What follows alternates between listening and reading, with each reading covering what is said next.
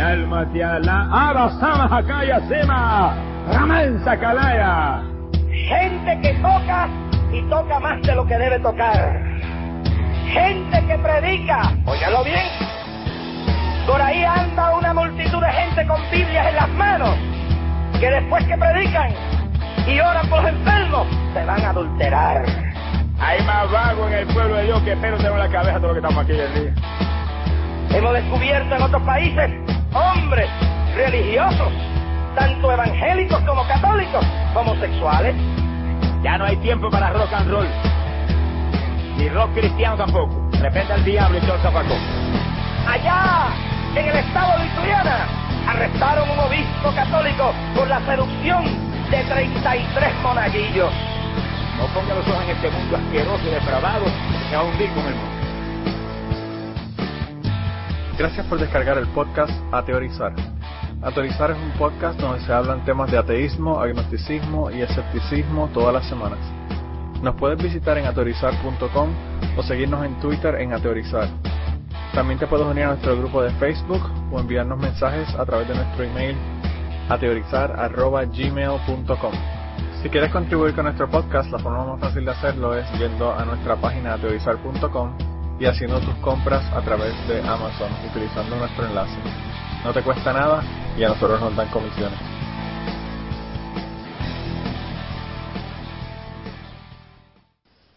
Bienvenidos al podcast Aterrizar número 121. Eh, en esta semana no tenemos a Blanca, pero tenemos con nosotros por ahí a Kirkian. ¿Cómo estás, Kirkian? Hola, buenas tardes, buenas noches, buenos días. Eh, bueno, aquí ya en pleno verano. Ya estamos acercándonos al, al, al esto, al eh, solsticio, ¿verdad? El día después tenemos que tirarnos de, de culo en la playa para que se nos vaya la mala suerte. Bueno, y como tú sabes, yo no, yo no, yo no soy afecto a las, a las playas.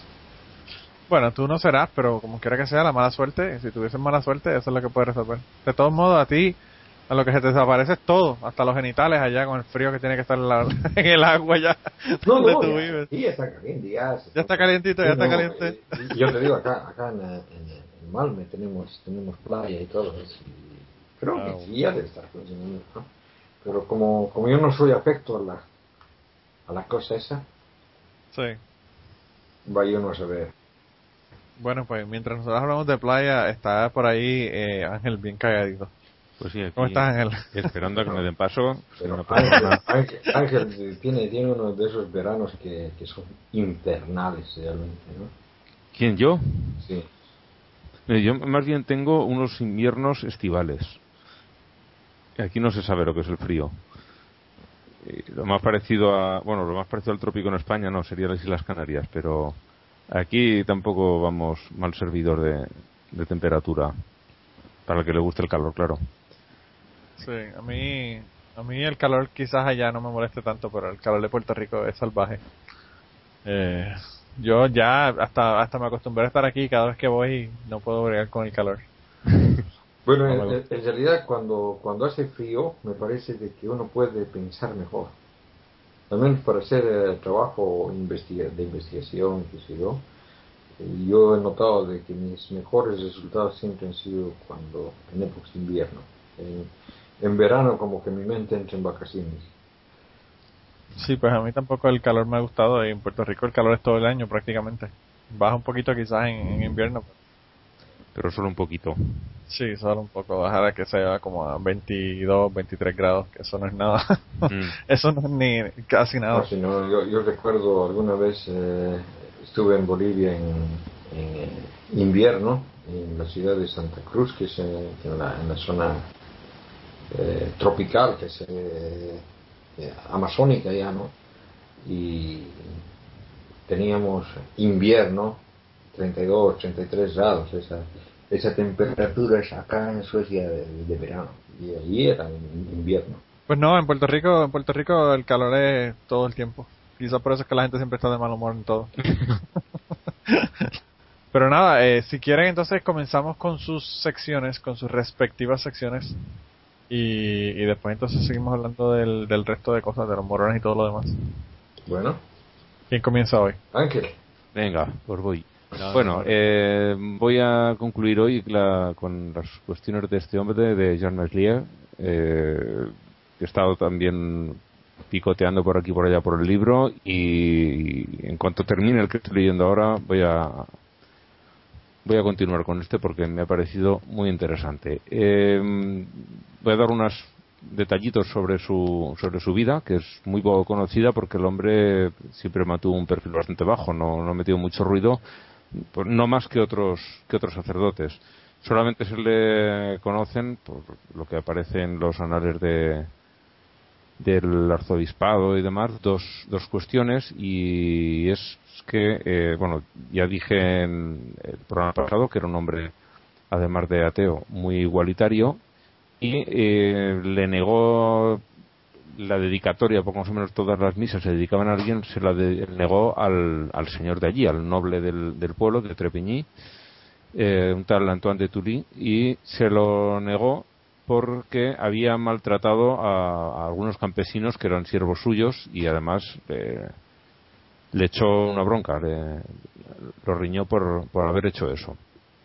Este hombre, el, noble, acudió al arzobispo de Reims, que es donde dependía Meslier, y el arzobispo le escribió una carta ordenándole rectificar y digamos pedirle perdón en público al, al noble. Y el este hombre, el, cura que metía poco ruido, pero cuando lo metía, lo metía bien, eh, les dijo algo así como, esta es la suerte común de los pobres curas rurales.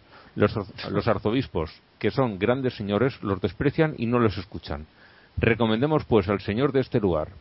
Rezaremos a Dios para que le convierta y le dé la gracia de no maltratar, de no maltratar al pobre y despojar al huérfano. En lugar de pedirle perdón, le dio otra bofetada más.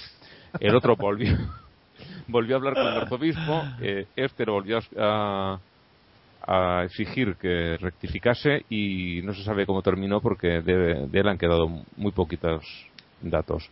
Y la otra cuestión que tuvo, que hizo algo poquito revuelo porque era algo muy común entre, entre los sacerdotes en aquella época, era que el, el ama de llaves que tenían para cuidarle en la casa donde vivía el cura, tenía que eh, tener como mínimo 40 años y por lo visto este se buscó una chiquita de 18 años y de muy buen ver. Pendejo le dicen, como dicen en Puerto Rico, ¿verdad? Sí, algo así. y también el arzobispo le ordenó que cambiase y él dijo que los cojones iba a cambiar. Vamos, con otro vocabulario, pero que no, que no cambió.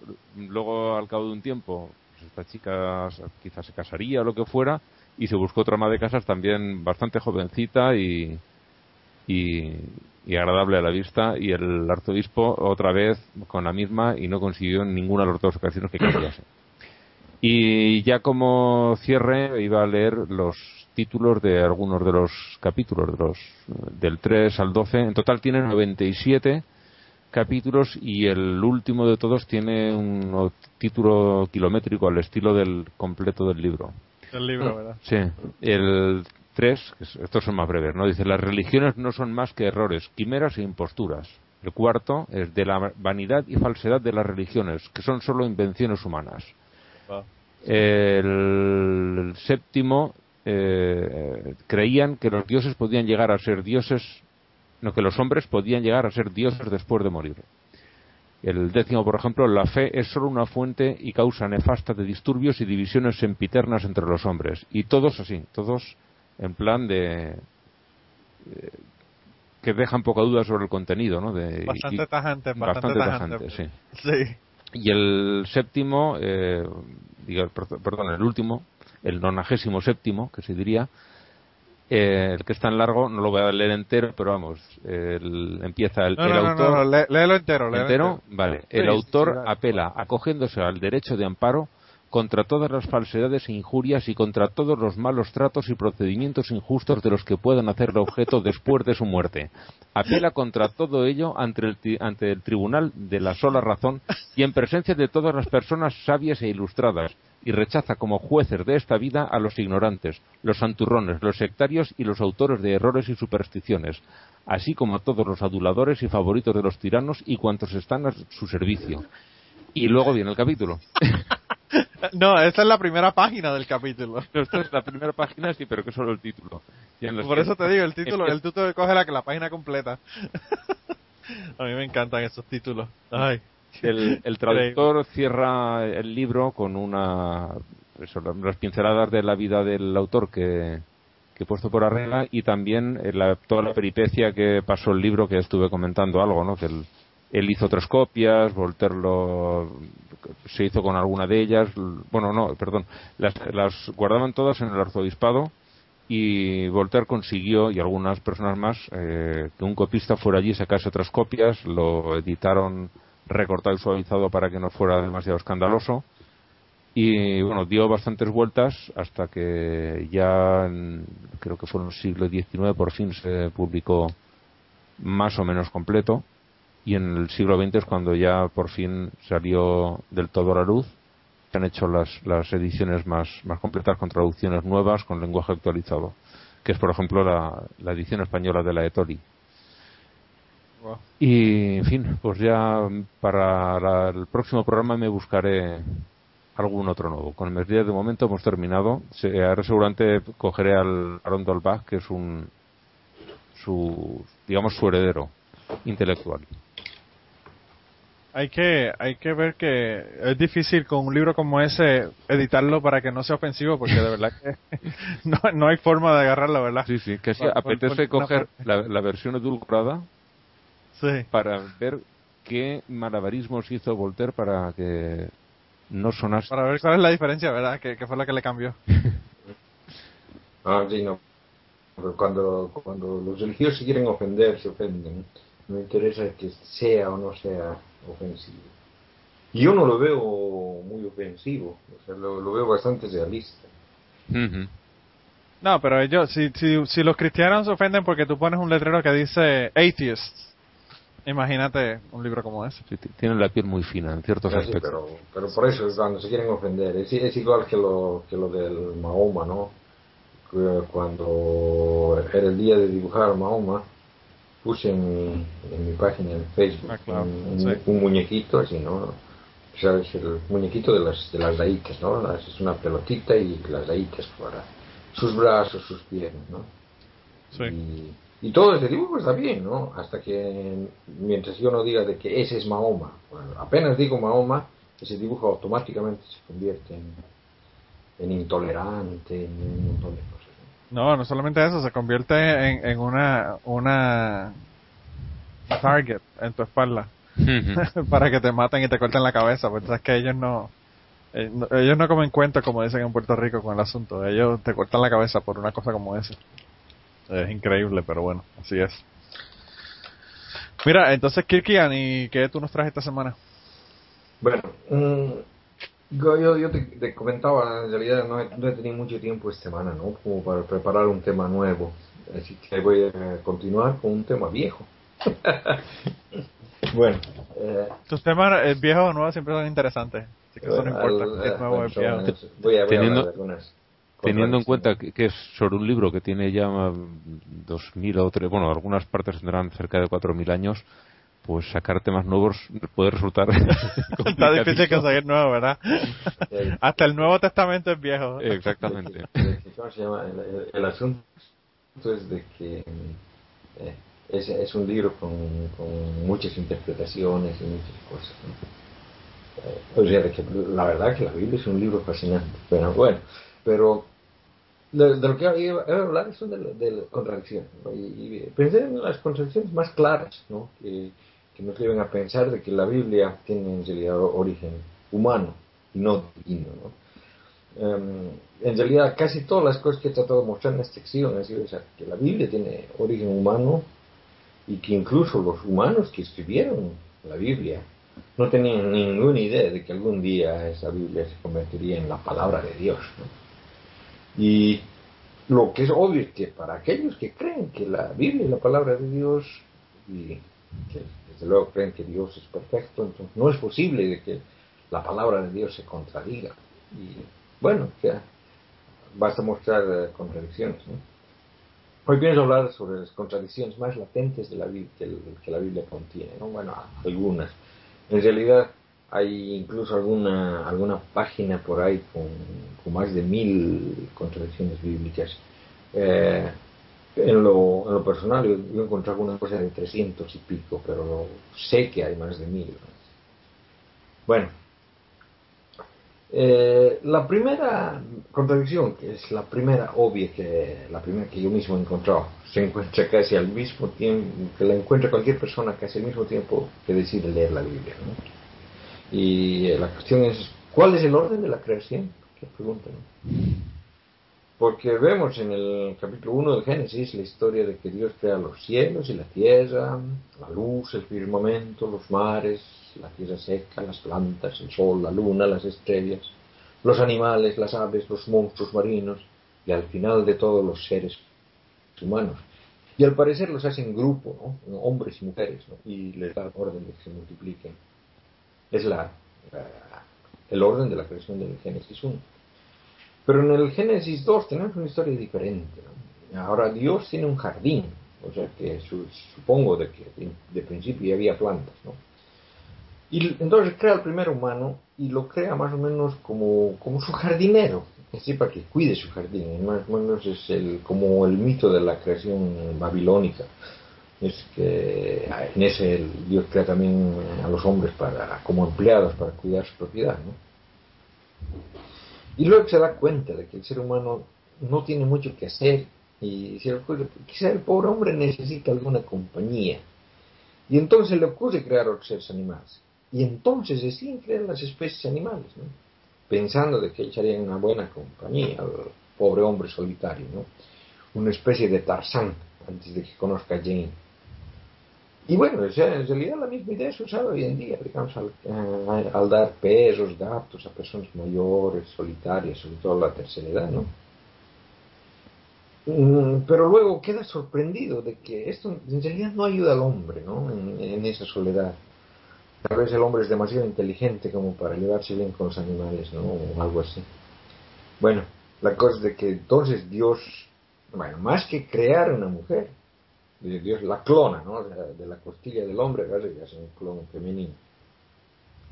Y ya pueden ver el problema, ¿no? El orden de la creación de las cosas. El hombre humano, los animales, y al último la mujer humana, en ese orden. No coinciden nada con Génesis 1, ¿no? Porque en el Génesis 1 se crean los animales primero y luego los humanos, sin distinción de género. Y esta es una contradicción que es imposible de explicar. He visto cómo, cómo hacen malabarismos para tratar de hacerlo, pero no, no se puede explicar, es una contradicción. ¿Qué nos dice esta contradicción? Que, es, que el, hay un autor estúpido que no se acuerda lo que escribió un capítulo más antes. No, o sea, que desde luego sabemos de que son dos fuentes diferentes. Son dos, claro. La historia de Génesis 1, la fuente 60 total, la de Génesis 2, la fuente ya vista, dos historias mitológicas diferentes ¿no? de, que cuenta la creación. Y esto es exactamente la misma explicación que le damos a las próximas contradicciones que aparecen en la historia del diluvio. Como mencioné también, hay dos fuentes. ¿Cuánto tiempo duró el diluvio? En Génesis 7:24 dice 150 días. En Génesis 8, del 6 al 12, dice que dura solamente 61 días. Y así hay muchas contradicciones de ese tipo en la historia del diluvio, que como ya mencioné antes, también la mezcla de dos historias diferentes, que las mezclaron así sin siquiera hacerlas coincidir en los detalles. ¿Por qué mezclaron esas historias y no, no como en la historia de la creación, que simplemente la, historia de la creación la pusieron una detrás de la otra? Bueno, porque ambas historias terminan con, con que Dios promete nunca más inundar, inundar, la tierra, ¿no? Y claro, no se vería muy bien, ¿no? Que inmediatamente que diga eso, luego de, luego de dar esa promesa, venga y empiece el nuevo capítulo con otra, otra inundación, ¿no? Entonces es por eso de que se han tenido que mezclar en una sola. Le resta un poquito, le resta un poquito de credibilidad que después que dijo que no lo iba a hacer, que lo haga, ¿verdad? Sí, ¿no? Pero yo, yo le comenté, fíjate, Cristian, a un, a un amigo mío sobre esto, y lo que me dijo sí que no, no había ninguna contradicción, que eso eran dos, dos relatos diferentes, pero que se podían, se podían usar los dos sin tener ninguna contradicción. Yo no entiendo cómo él eh, concibe de que el orden, el orden está diferente. ¿Cómo?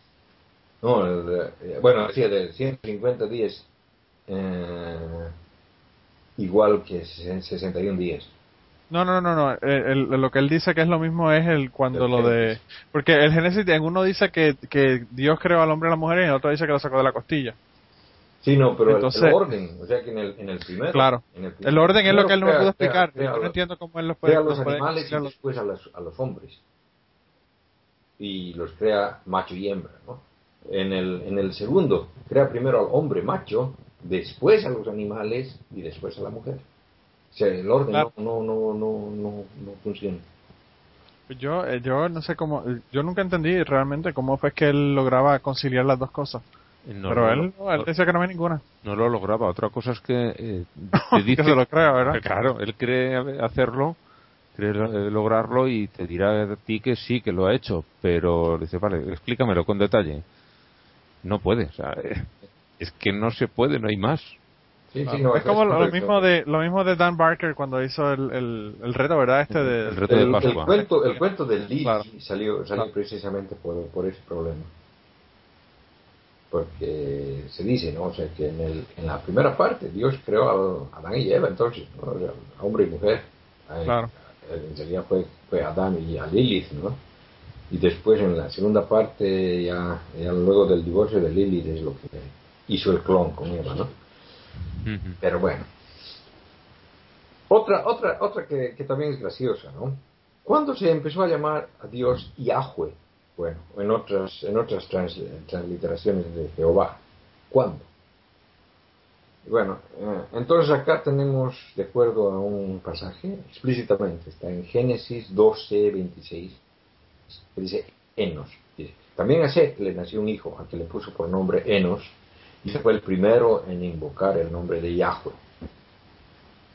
¿Ok? Pero en, en Éxodo 6, eh, 2 y 3, ¿no?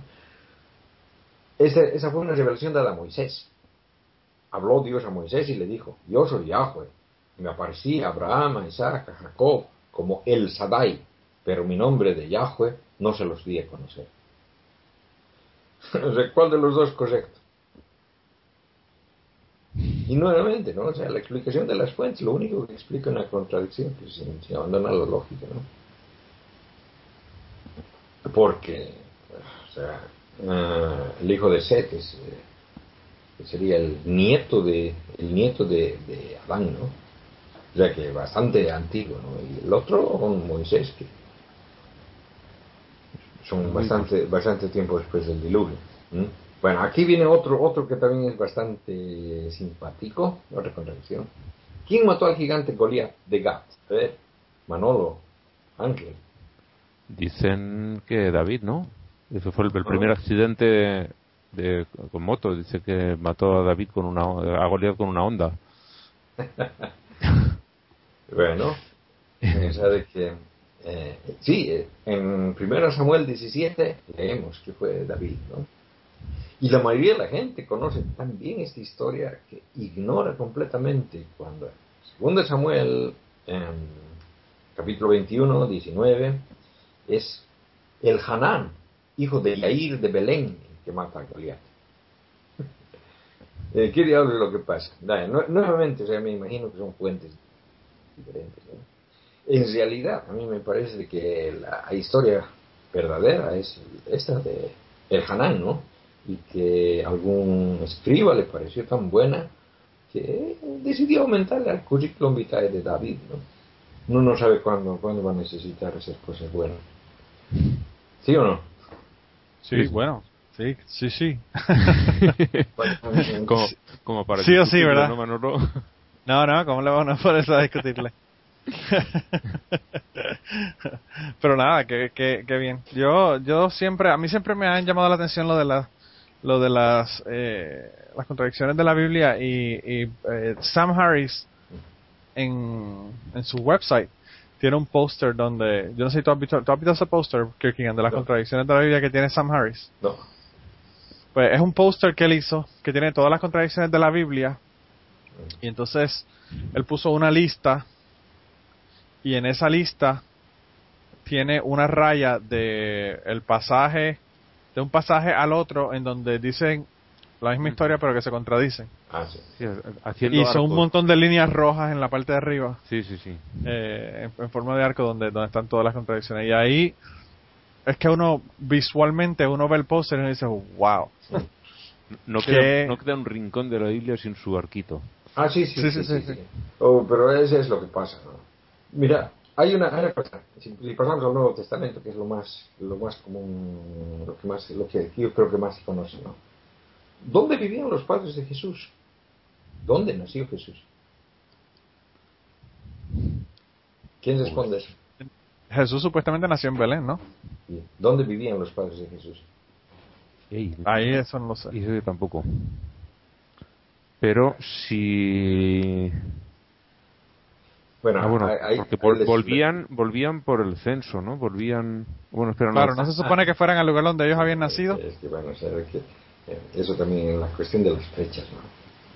Las, las fechas es un lío porque, mm, según Mateo, Jesús nació antes del 4 antes de Cristo, porque nació durante el gobierno, el reinado de Herodes. Pero, mm, según Lucas, él nació después del 7 después de Cristo, porque el censo fue realizado el 7 después de Cristo.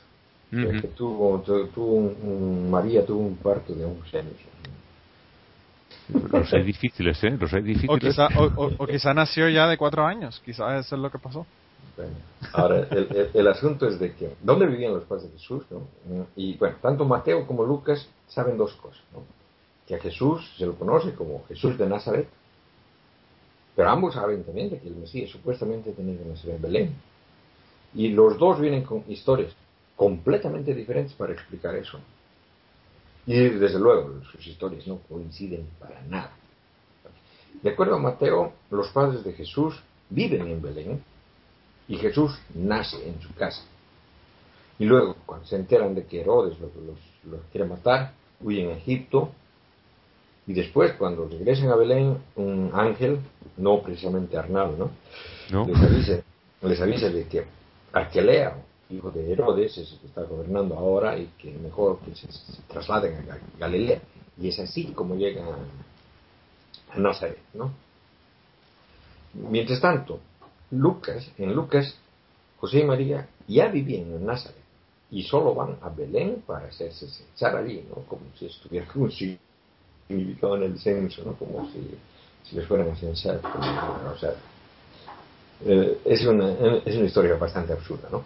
De todas maneras, estos historias no coinciden para nada, ¿no? Y, y ese, en realidad es uno de mis hobbies favoritos, escuchar las estupideces que, se- que dicen para que estas hi- historias coincidan, ¿no? Cuando les colocas esto a los, a los creyentes, te salen catacos, es ba- bastante divertido. Pero además, Nazaret en aquella época eh, no existía, he leído por ahí. Sí, sí, sí, no existen. Que es, es de fundación bastante más tardía. Sí. Por eso, o sea, no, o sea, los, todititos los evangelios están, tienen anacronías tremendas. O sea, el asunto ese de Nazaret parece que en realidad se refería la palabra eh, que le decían nazareno eh, y que venía de otro, de, de otro significado, que era una secta así, de gente santa, ¿no? O sea, de, De- de, el Santulón, más o menos, una cosa así. De la rama de los, de los celotes, ¿no? Sí, sí. Y luego, mm, y luego, hay un montón de cosas. Que, por ejemplo, que le digan rabino. Eso- esa, esa palabra, el rabino, recién se comenzó a usar el siglo II. El, el asunto de que haya mm, sinagogas, por ejemplo, en, en Nazaret, mm, que haya sinagogas, también una cuestión bastante tardía, al menos en, en lugares cercanos a, a Jerusalén, sea que en Jerusalén estaba el templo, no se necesitaban las sinagogas. Y en realidad las sinagogas eran invento mm, de, de gente que vivía lejos, o sea, en, África, en Alejandría, ahí había sinagogas, pero no, no en, la Tierra Santa, ¿no? Y las sinagogas recién se comenzó a hacer después de que han destruido el templo, el 70 después de Cristo, es decir, que, que habían sinagogas en, la época de Jesús, es un, una- un anacronismo de aquellos. Eso, eso solamente indica que los evangelios han sido escritos eh, en otra época, no, no en la época en que se supone que, han sido. Bueno, mm, bueno, lo que quería hablarles, ¿no? Era, el bautismo de Jesús. Ustedes saben que, una voz habla del cielo. Por cierto, entonces cuando se aparece el Espíritu Santo en forma de una paloma. Y ahí viene eso, eso de que yo no sé de dónde sacan la idea de que María se acostó con una paloma y todo eso, porque mm, yo pienso que para esos menesteres el Espíritu Santo se aparecido en forma de soldado romano o alguna otra cosa así, ¿no? pero ya me salí del tema de nuevo. bueno, el, el en, algún, en algún podcast nosotros nos hemos mantenido en el tema, que ponte a pensar hacia atrás. el, el, el, del bautismo de Jesús y la voz que habla del cielo, ¿no? En Marcos eh, 1.11, la voz del cielo le habla a Jesús. Le dice, tú eres mi hijo amado, en ti me complazco. Pero en Mateo, eh, Mateo 13, 17, ¿no? la voz no le habla a Jesús, le habla al público. Dice, este es mi hijo amado en quien me complazco. ¿cuál, ¿Cuál de las dos es? A ver, en sentido estricto, ninguna. claro. Pero se, se, ve, ¿no? Los cambios, ¿no? hay, hay otra, ¿no? De que creo que esto también hablé en, en, algún anterior, ¿no? De que enseñaba Jesús que el reino de Dios vendría con señales, que vendrían señales para el fin. Y bueno, leemos en, Lucas, ¿no? que habiendo preguntado a los fariseos cuándo llegaría el reino de Dios, respondió, el reino de Dios viene sin dejarse sentir. No dirán, verlo aquí o allá, porque el reino de Dios ya está entre vosotros. Eso que les, les hablé, ¿no? De la cuestión de, la escatología realizada, ¿no? Y os dirán, vedlo aquí, vedlo allá, no vayas, no corráis detrás, ¿no? Porque, o sea, que no, no había enseñado, ¿no? Pero en Marcos 13, eh, ahí sí que dice que habrá señales y las explica con detalles. Esto va a pasar y luego este otro va a pasar. Pero esto no pasará antes de que este otro pase. Y cuando veas que está pasando, entonces sabrás de que el fin está llegando. O sea, de que exactamente dos, dos ideas contrarias. ¿Y cuál de las dos es, es, la, la, correcta? ¿no? Cambiaba... Creo que Jesucristo también dijo, pasarás por la vida sin saber qué pasaste. ¿No fue él que dijo eso? Eh, bueno, cambiaba Jesús de opinión según qué discípulo estaba tomando notas para los evangelios. Depende de si era peyote o, qué era lo que se estaba metiendo ese día, era que él, que él nos contaba el cuento. según, según quién, quién estaba tomando apuntes para los evangelios. Sí, sí, sí. y bueno, una, una, que, que, que, también me, me ha hecho gozar bastante es la de Pedro bueno, la, la de Pedro es bueno, a, Jesús, Jesús ha sido arrestado y está en el templo, en, el, en ese juicio preliminar, o qué sé yo, ante el Sanedrín, ¿no? Y Pedro está en el patio esperando a ver qué va a pasar cuando le conocen, ¿no? Oye, tú estabas con el tipo que arrestaron, ¿no? Su respuesta, ¿quién? Yo, yo nunca, nunca vi ese tipo, ¿no? Y otro le dice, Sí, sí, tú fuiste, yo también te vi, estabas con él. Y el Pedro sigue negando, no, no, están equivocándose de persona. Y otro le dice, sí, si vemos por tu acento, tú eres Galileo, estabas con ese hombre. Y Pedro le dice, la verdad es que ni siquiera he visto a esa persona, no la conozco, ¿no? Y quizás el gallo canta. Y bueno, el problema es de que, la verdad que no tengo yo por la menor idea el porqué de las diferencias, ¿no? Pero cada uno de los evangelios, los cuatro evangelios, cuentan exactamente con quiénes tiene Pedro ese día. Y cada uno de los evangelios, en cada uno de los evangelios, son diferentes personas. Una vez oí a un evangelista de televisión querer explicar esto diciendo de que en realidad Pedro había negado a Jesús doce veces y que cada uno de los evangelistas las relató las tres veces que ellos les Las sumó todas, las sumó todas, en vez de, en vez de ponerlas como la misma, las sumó todas. No. Wow. De todas maneras, no, si esto es verdad, entonces la Biblia no es inesante, porque Jesús predijo que Pedro le negaría tres veces, no doce.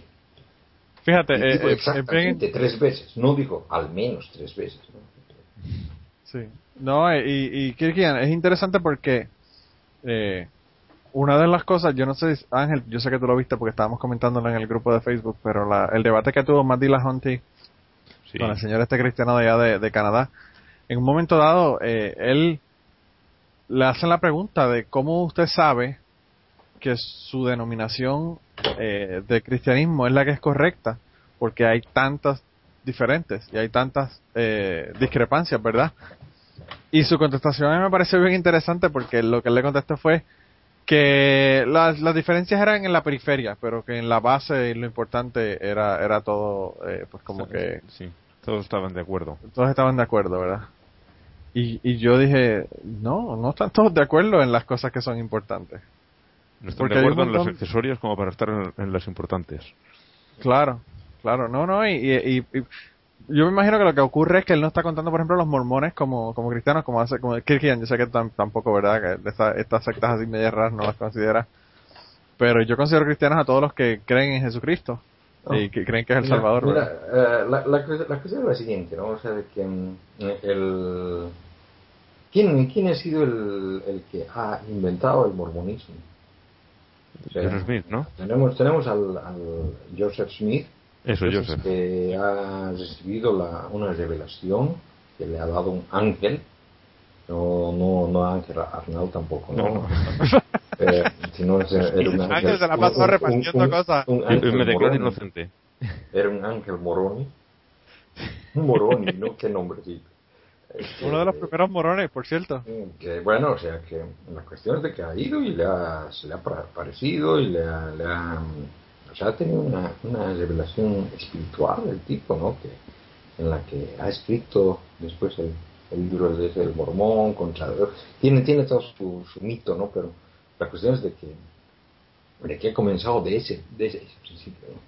Una, una historia similar pasa con, con el Islam, o sea, bien parecido también. Ahí es el, el ángel Gabriel, que va- viene y, le, y tiene una relación personal con, con Mahoma, le, le habla le, le, le dicta en realidad el, el Corán, ¿no?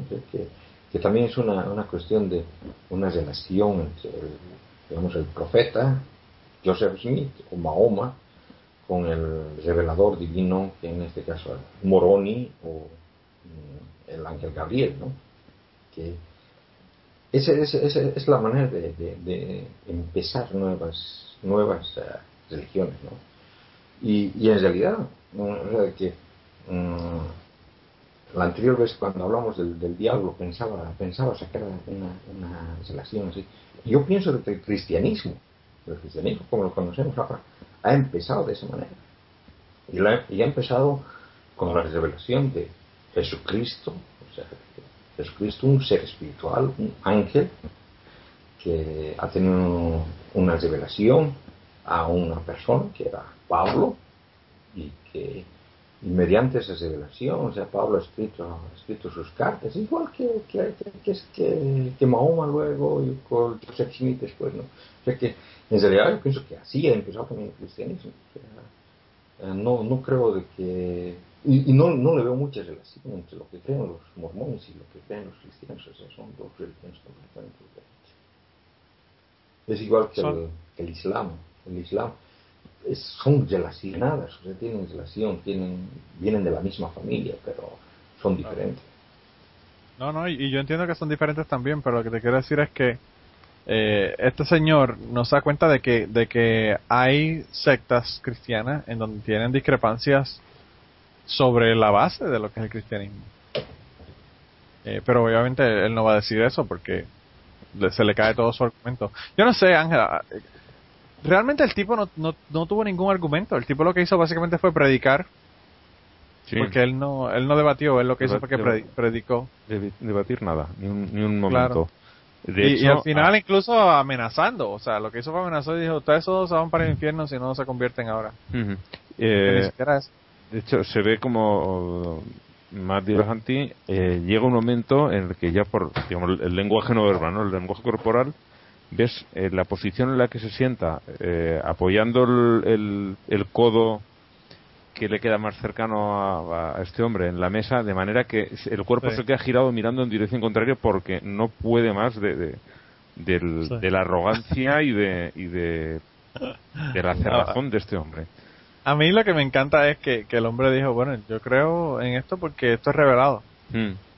No dijo cómo lo sabe, no dijo por No, qué yo creo en esto, o sea, nada, todo es, pues esto es, el- esto es la verdad porque está en el libro y el libro lo dice y es la verdad. Sí. Así, eso, eso fue su, su debate del asunto, o sea, que él en ningún momento entró en el, en el debate como tal. Y entonces cuando le preguntaban las personas, lo que le decía era, no, lo que pasa es que yo no, no discuto la Biblia con ateos. Puñeta, primero que nada, ¿cómo tú vas a convertir a un ateo si no hablas de la Biblia con el ateo? Y número dos, ¿cómo puñeta el tipo sabía que eran ateos? Porque Pues nadie estaba- levantaba la mano y decía yo soy ateo antes de, antes de hacer la pregunta. Ah, pero se lo estaba preguntando. Directamente les preguntaba, ¿pero esto tú crees que es cierto o no? Yo no discuto la, no, la Biblia con ateos. Y decía, Es- de todas sí, formas, lo sí, que decía, no me extraña que no la discuta porque el, eh, el momento en que una chica que había allí en el público le pregunta algo, dice, hay un pasaje de la Biblia que dice, no sé exactamente qué es lo que decía la chica, Sí. dice, necesitaría saber eh, qué versículo es concretamente. Claro. Y, y nada, no se lo sabía. Y Mati Lajanti directamente, se- sin pensárselo, le dice capítulo, versículo, Capítulo y versículo de- da de- todo. Y el otro se queda con una cara de tonto de decir, acabo de quedar. No, y entonces dice, no, no, yo lo sabía, yo, sab- yo lo sabía, le, le trató de decirle, pero obviamente no sabe que no lo, que no lo sabe. Pues si no lo hubiese dicho. La cara de sorpresa que pone es que no lo sabía. Claro, claro que no lo sabía. Eh, pero, pero de verdad que yo, yo, yo fue, No, pero Fue se- frustrante se- se ver al parece- tipo hablando Se parece sobre- a la- al, al argumento que me, que me presentaba el, el experto en el grupo de, de ateos de Bolivia, Sí. eh, que me decía que eh, no debatía con neófitos. al- algo así. No, Sí, de verdad que. Mati Lajanti, yo te puedo asegurar que jamás en la vida debatirá con este normal. No, no, no. Porque Eh, es una pérdida de tiempo, es sí. una pérdida de tiempo. Yo en, el, en, en su podcast se lo oí decir que nunca más quería volver a, a hablar con este hombre por eso, porque es- no es debatir, esto no es debatir. O sea, si vas a un Claro. debate, vas No, a un y- debate, pero esto es, es ha sido una pantomima para que el hombre tuviera ahí un público cautivo al que predicar. Claro. Y lo interesante es que, que en un momento dado, como de la mitad de, de- del asunto en adelante, Hmm. eh, el hombre ya se notaba visiblemente que estaba con coraje. Sí, sí, sí. Él estaba hablando encabronado. No había otra, no había de otra. Eh, él no te hablaba tranquilo como Mati Lajonti en todo momento. Y, y Mati es un casquiduro también. O sea, Sí, sí, sí. Mati es de los que de los que no tienen ni que darle media cuerda para que para encabronarlo. Y él estuvo bien tranquilo en todo su en todo su su pues su presentación, pero el tipo este se ve que estaba muy encojonado. Al final Mati Lajonti en un momento dado le dijo que lo de la esposa, lo de que si era prostituta, le, le preguntó que él, él hizo puso el ejemplo, ¿verdad? Si que pues que si le dicen algo, él tiene que buscar pruebas del asunto. Le dice, aquí pueden venir y decirme que mi esposa es una prostituta, pero pues eso no, tú no, no es decírmelo, es probármelo, ¿verdad? Y entonces ahí el hombre empezó a joder, ¿verdad? Interrumpiendo lo que estaba diciendo Lajonti, y ahí Mati Lajonti se le encabronó él y le dijo, y le dijo que para el carajo, que él estaba en su parte, que se callara la boca ya. pero ya fue la última No, sí. ¿verdad? El comentario, el comentario, el comentario de cierre fue cuando él le dijo eso. Pero no, a mí, a mí de verdad que fue bien frustrante porque es como, es como tú hablar con una pared. Sí, sí, Es como tú hablar con un perro y el perro te ladra y tú no sabes qué te está diciendo y tú hablas con él como es un monólogo. Realmente lo que estaban teniendo los dos era un monólogo. El tipo este predicando y Mati Lajonti Un monólogo. realmente hizo un monólogo también. Monólogo. Eh, Eso, hizo, hizo un monólogo. pero, pero a pesar de que, pues, de que es frustrante toda la cuestión, se lo recomiendo de verdad para las personas que entienden inglés que quieran ver el debate, porque de verdad que a mí me pareció bien entretenido ver cómo, como el ¿Dónde- tipo ya le iba hirviendo la sangre. Pero de verdad que muy interesante, bien, bien interesante porque te das cuenta de que, de, de lo infructuoso que es tú discutir con una persona que no le interesa eh, y dijo lo mismo que dijo Ken Ham, de que jamás él cambiaría su posición, pues entonces para qué carajo estamos hablando. Bueno, este, con esta con esta gente tú no puedes tú no puedes hablar, porque realmente no estás teniendo comunicación, es lo que está teniendo es un monólogo y incluso él lo primero que yo le hubiese dicho a él es que es bien conveniente uno eh, probar su punto y decir cosas sacando frases de contexto como él hizo, porque él lo que hizo fue todo conseguir pedacitos de videos de Matt Dillahunty y, y, decir, o sea, ponerlos uno detrás del otro sin contexto de qué es lo que él está hablando y entonces debatir con eso, con ese hombre hombre de paja literal, ¿verdad? Porque era el, el Matt Dillahunty del video con el que le estaba hablando, no con el que tenía allí físicamente. Eh, y, Matt, y se lo dijo en un momento dado. Le dijo, sería mejor que, que hablara conmigo que ya, yo que estoy aquí, ¿verdad? Mm. Pero y bueno. a mí lo que me encanta es cuando le hace la, la presentación, la, la primera presentación, no, no, lo Sí. sé, no, la segunda intervención. Y dice, normalmente no suelo leer notas, pero esta vez lo voy a hacer. Y le, le empieza a rebatir todo lo que acaba de decir.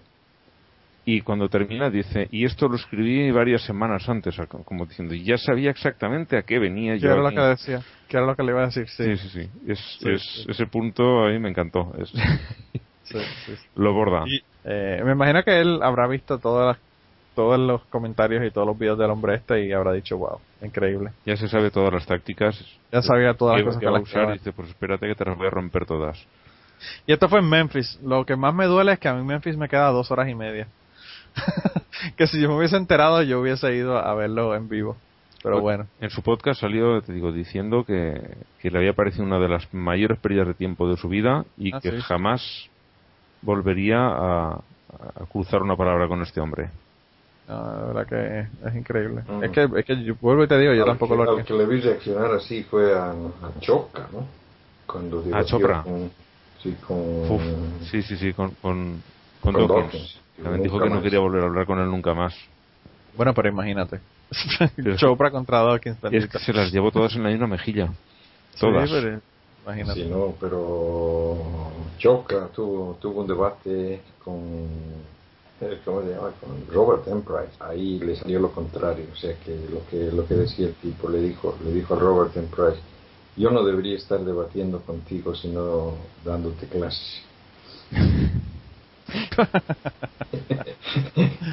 y le está diciendo eso a una persona que tiene dos doctorados. Wow. Wow. No, no, y a mí lo que me gusta de Chopra es que Chopra te pone un montón de términos como cuántica, como eh, astral, como un montón de términos así que son bien como que esotéricos raros. Eh, y los pone todos juntos y, no te dice nada. Te dice un montón de cosas, pero no te dice nada realmente. Eh, es un montón de palabras sin sentido conectadas que no tienen relación para hacerlo sonar científico, eh, estratosférico, espacial, eh, qué sé yo, pero es una cosa bien rara. Es como lo que nos puso Blanca de el generador de frases esotéricas. Sí. Pues una cosa, una cosa es, eso es lo que es Chopra, un, un generador de frases esotéricas este viviente. Ah, sí, no, Pero- pero hay, hay formas o sea, de, de generar, generar textos eh, aleatorios con ciertos contenidos. De que había un había una vez una, una cuestión de que se, se generaban textos así con inteligencia artificial, ¿no?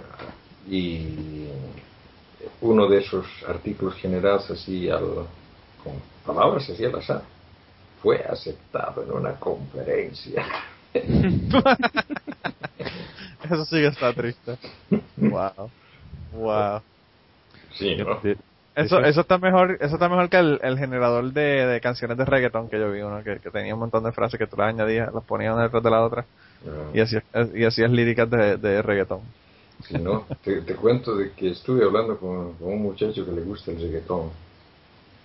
Y me pareció increíble, ¿no? Sobre todo cuando al muchacho también, Wow. también le gusta la música clásica. Pues tiene sí una sí dicotomía, de verdad que es bastante grande el range que tiene el muchacho, ¿verdad? Eso sí que ya no me encaja de ninguna manera. Sí, no, pero No el, sé. el- el- el- Quizás el, el reggaetón le gusta por propósito, quizás lo- le le gusta que gusta- le- para... No, lo que dice es que le gusta bailar. Es un, ritmo alegre. Ese ritmo alegre en realidad no es... No es, no es Claro, a, todo el mundo le gusta robar, eh, rozar sus partes con otras. Eso no es, eso no es la música, lo que, lo que le gusta él, lo que le gusta es el, el, el sobeteo y el perreo, eso es lo que, eso le gusta a cualquiera. Cuando lo- eh, hablé con ese muchacho me acordé de Manolo. Wow. No, no, es que está triste. por el orgullo que tiene de eso. Mejor asóciame con otra cosa, Kirkigan. Mejor cuando veas un perro cagando, eh, eh, acuérdate de mí, antes de acordarte cuando, cuando te hablan de reggaetón. Prefiero esa, esa asociación a la otra. Eh, pero nada, bueno, vamos a comenzar con los morones de esta semana. Esta sí. semana tenemos, tenemos cinco, ¿verdad? Y el primero fueron un montón de cristianos que estaban bien malos de los nervios por un video que se hizo de parodia. Eh, del, hay, hay una hay un tipo de ejercicio que está bien bien pegado en Estados Unidos que se llama CrossFit Y hay un montón de ejercicios, de regímenes de ejercicios diferentes que están pegados, ¿verdad? Pero este es uno de ellos. Pues ellos hicieron un video, unos comediantes en Estados Unidos. El grupo de, comediantes que hizo el video se llama The Clones. Y hicieron un video como promocional, como para CrossFit, pero pues realmente el CrossFit era con una cruz, ¿verdad? Literal. y nada, corrían con la cruz en la espalda, la usaban para levantarla como pesas y cosas. Y pues ya ustedes se podrán imaginar cómo le supo a mierda a los cristianos eh, la parodia, ¿verdad? Y, la gente escribieron un montón de cosas. Los cristianos estaban diciendo que parece mentira que se pongan con una cosa como esa. Eh, uno escribió que, o un tipo, ¿verdad? Se llama Adam. Escribió, yo creo que yo tengo muy buen sentido del humor. Y también eh, creo que entiendo el CrossFit. Eh, y creo que entiendo que, que son una, una comunidad muy inclusiva. Eh, ¿En qué planeta es gracioso el que uno se ría de las creencias de los demás? Yo, yo me doy cuenta, la palabra cross está en CrossFit, cross de cruz. Y los cristianos creen que Jesús murió en una cruz para, probar, para darle eh, salvación de sus pecados. Muy gracioso. Si uno tiene siete años. ¿Se pueden imaginar qué pasaría si la gente del CrossFit hicieran un video haciéndose, eh, mofándose, ¿verdad? O burlándose de los musulmanes, o los judíos, o los sikhs, eh, habría una, como una protesta igual. Y entonces, dice que por favor que remuevan, que remuevan eso, ¿verdad? Yo no sé si, parece que la persona está pensó que la gente de CrossFit fueron los que hicieron esto, pero realmente no fueron ellos, fueron una gente, unos comediantes. Parece que lo hicieron tan y tan bien que él, él pensó que lo había hecho la compañía, que era realmente promocional de ellos. Pero, pero así, hubo un montón de gente que se molestaron y, yo a todos estos eh, morones los quiero eh, nominar para primer candidato morón de esta semana porque de verdad que a mí me pareció muy gracioso el video y, y tampoco entiendo que haya nada tan sagrado como para uno reírse de ellos. Yo pienso que la comedia no se puede limitar de ninguna manera. Y la libertad de expresión, ¿verdad? Porque cada cual hace el video que le da la gana y como le da la gana. Así que esos son los primeros nominados de esta semana. El segundo nominado lo estuve mirando por mucho tiempo antes de decir si, si sí lo nominaba o no lo nominaba. Porque es el Papa. Y, y no sé si el Papa cae dentro de una categoría y caen todos o si es individualmente las nominaciones. Pero pues también ya hemos, hemos eh, tanto al Papa. Lo que ocurre es que lo que el comentario que hizo fue tan irónico. No fue un comentario en contra de los gays, que es algo que uno esperaría de ellos, ni nada como eso, ¿verdad? Eh, lo que el, el, lo que hizo fue una crítica a los matrimonios que no tienen hijos. Y entonces, a mí el comentario que más me gustó de, de esto fue uno que nos puso Raúl, Raúl Arnaiz en, en el grupo de Facebook, que dice, los critica un señor que por dogma nunca tendrá hijos que es líder de una religión formada por hombres y mujeres que tampoco tienen permitido tener hijos y que siguen los preceptos de un tal Jesús que nunca tuvo ni pensaba tener hijos. Tócate los huevos, Mariloli. De amargados habla el tío este. A mí el comentario me pareció genial y estuve riéndome como 10 minutos cuando lo leí porque, pues de verdad que está cabrón que una persona que no tiene hijos en una iglesia que no promueve que la gente tenga hijos eh, y que Jesús no haya tenido hijos y venga ahora con que, con que el matrimonio... No, la, la religión la promueve, promueve que tengan hijos. Bueno, sí, pero que no tengan hijos los, los sacerdotes ni las monjas, ¿verdad? la, la, sí, sí, no, le, entiendo el punto, pero digamos el, el catolicismo quiere que la gente tenga guaguas. lo, lo, que quiere que los tengamos, pero no que los hagamos. Claro. En, un libro que tengo por ahí, que bueno, es, igual te lo paso para ver si quieres sacar alguna, alguna cita. Eh, leerlo de tirón es imposible, es todo de citas ateas y leí una que me gustó mucho, una que dice algo así como de, no recuerdo de quién era, alguien que vivía en Texas, evidentemente. Dice, de mi vida en Lubbock eh, he aprendido que voy a ir a para el infierno y que el sexo es la cosa más asquerosa, más horrible y más estable que hay en el mundo y por eso tengo que reservarla para utilizarla solo con la persona a la que quiero. Muy buena. Wow. Pues algo así más o menos eh, están diciendo estos también. No, no, no. Hacer hijos no, tenerlos sí, pero hacerlos no. wow. Sí, sí, sí. Eso es eso mismo. Le, le odian el sexo, no quieren saber del sexo, pero bueno, ¿de qué manera van a tener los hijos, verdad? La- Porque es la única, ni siquiera in vitro ellos aceptan. O sea, que, ¿qué te puedo decir? Ah, ah, ah, lo que me, lo que sí me gustó es que el- en la primera frase, la primera párrafo, ¿verdad? Del, de la noticia que salió en informador.com.mx. Eh, dice, el Papa Francisco criticó hoy a los matrimonios que prefieren no tener hijos, a los cuales la cultura de bienestar, entre comillas, o sea, que es una cita, que se ha propagado en los últimos 10 años los ha convencido de que es mejor tener gatos y perros. o sea, que no solamente dijo el comentario, sino que se jodieron los gatos y perros ahora, tú sabes. Ahora también le está tirando a los pobres gatos y perros. Eh, esto durante una misa Bueno, matutina, a la cual, a- a la cual los en la gatos capilla. les hizo una, una campaña tremenda en la Edad Media también, ¿no? Claro, ¿verdad? Y, y los, los desaparecían porque eran del diablo. Ujú. Pobres gatos, siempre, siempre jodidos, ¿verdad? Los gatos. Eh, increíble. Dice, es mejor no tener hijos, es mejor. Así tú puedes ir de vacaciones a conocer el mundo, puedes tener una casa en el campo, tú estás tranquilo. Pero quizás sea mejor, más cómodo tener un perrito, dos gatos y el amor de dos gatos al perrito, indicó. Eh, yo pienso que mi perro a veces yo me gusta más que mi hijo, con lo mucho que jode a veces. Pero bueno, eso, eso no me impide tenerlo. Tener uno No, de yo- ¿no? Sí, verdad. No, y, y que los perritos míos, yo, yo siempre le digo a la gente que el perrito, el perrito mío tengo que entrenarlo desde temprano porque es tan grande que si le da con violarme me viola y no tengo forma de protegerme de él, ¿verdad? Pero, mi, que, perro, mi perro pesa bastante. que use protección. Sí, verdad, porque imagínate, estaría, estaría, sale el crooked dog, sale la, la especie intermedia que está buscando este, no, el, el anormal este de. Nueva Zelanda, ¿cómo es que se llama? Eh, el de la, ay, qué El cojones. de las bananas. ¿Cómo? sí. El de las bananas. Sí, el, el, el Banana Man.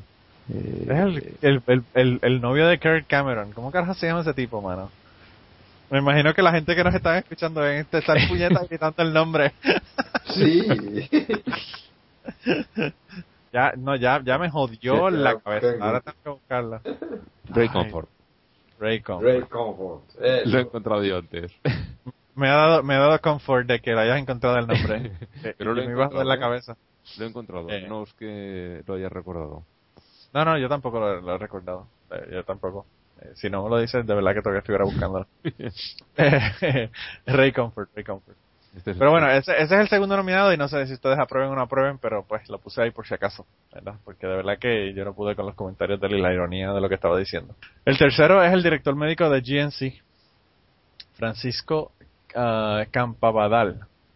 Y el GNC, para las personas que no, no sepan, es una, una compañía que vende suplementos de, para hacer ejercicio, vitaminas y 20.000 cosas, ¿verdad?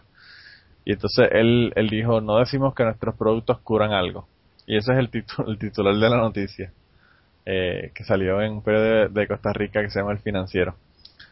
Y, y dice que pues que la, la empresa no sostiene que su, que su mercancía es comparable con los medicamentos. O sea que básicamente están diciendo, esto no es medicamento, nosotros sabemos que no es medicamento, no decimos que nuestros productos curan algo, pero danos el dinero y cómpranos, ¿verdad? Porque como quiera que sea, eh, te- en tu mente te lo vas a creer que te, que te hace algo. El, el cabrón este además decía, bueno, la- que lo, lo entrevistador decía, pero usted sabe que hay personas que lo compran pensando que les va a curar. Dice, bueno, sí, puede haber gente que crea eso. Cabrón, sabes que estás timando a la gente, que los estás estafando. Claro. Lo compran como medicina y tú sabes que no hacen nada y sigues promocionándolo. Eh, De verdad, una desfachatez. No, no solamente eso, que, que, que lo acepta así, eh, ¿verdad? Eh, tan, tan obviamente, tan claramente. Eso es lo que sí está cabrón. Eh, no, no, yo de verdad que yo me quedé frío cuando vi el asunto, pero bueno. Esto que nos los envió, nos los envió Adriana, ¿verdad? Adriana fue la que nos envió esta noticia. Me Esta creo que sí que fue, me suena que fue Adriana. Que saludos Adriana. Aquí la gente me está haciendo el trabajo muy fácil porque todos los morones y todos los mandados al carajo las ponen en el, en el grupo de Facebook. Eh, y, siempre consigo yo uno o dos adicionales, pero no hay no hay mucho más que buscar porque, como dice Kiki, salen solitos sin uno, sin uno llamarlos aparecen. Así que gracias a todas las personas que nos están enviando eh, pues noticias y, y artículos de, de todas partes de Latinoamérica y del mundo. Eh, los próximos A mí, a mí lo más que me gusta de este próximo es que el, el nombre que tienen es un nombre así como dulzón. Se llaman Lifesavers Ministries. No se dan cuenta de la Se de parece, que eso se parece que eso- a las pastillas, a las Sí, salvavidas. el, el, el-. Pero bueno, allá ellos. Yo, yo estuve viendo que lo puse incluso también en el grupo eh, God Loves Uganda, Dios ama a Uganda, el documental. Y el sitio de eh, la iglesia, ¿verdad? Que, está organizando toda esta campaña increíble en Uganda para cristianizar el país, se llama IHOP, International House of Prayers, or Prayer, ¿verdad? Casa Internacional de la Oración. Y aquí yo estoy seguro que le pusieron el nombre porque aquí hay una cadena de restaurantes que hacen eh, pancakes, hotcakes, eh, como ustedes quieren llamarle. Ellos hacen waffles, pancakes y ese tipo de cosas de desayuno que se llama International House of Pancakes. Y también IHOP. Y, y yo lo que no entiendo es cómo IHOP no los ha demandado por haberles robado el nombre, pero bueno. Eh, ellos podrían decir que es prayer, no pancake, pero bueno. El caso es que esta gente que se llaman Lifesavers Ministries pusieron un cartel publicitario, ¿verdad? A la, a la orilla de una carretera.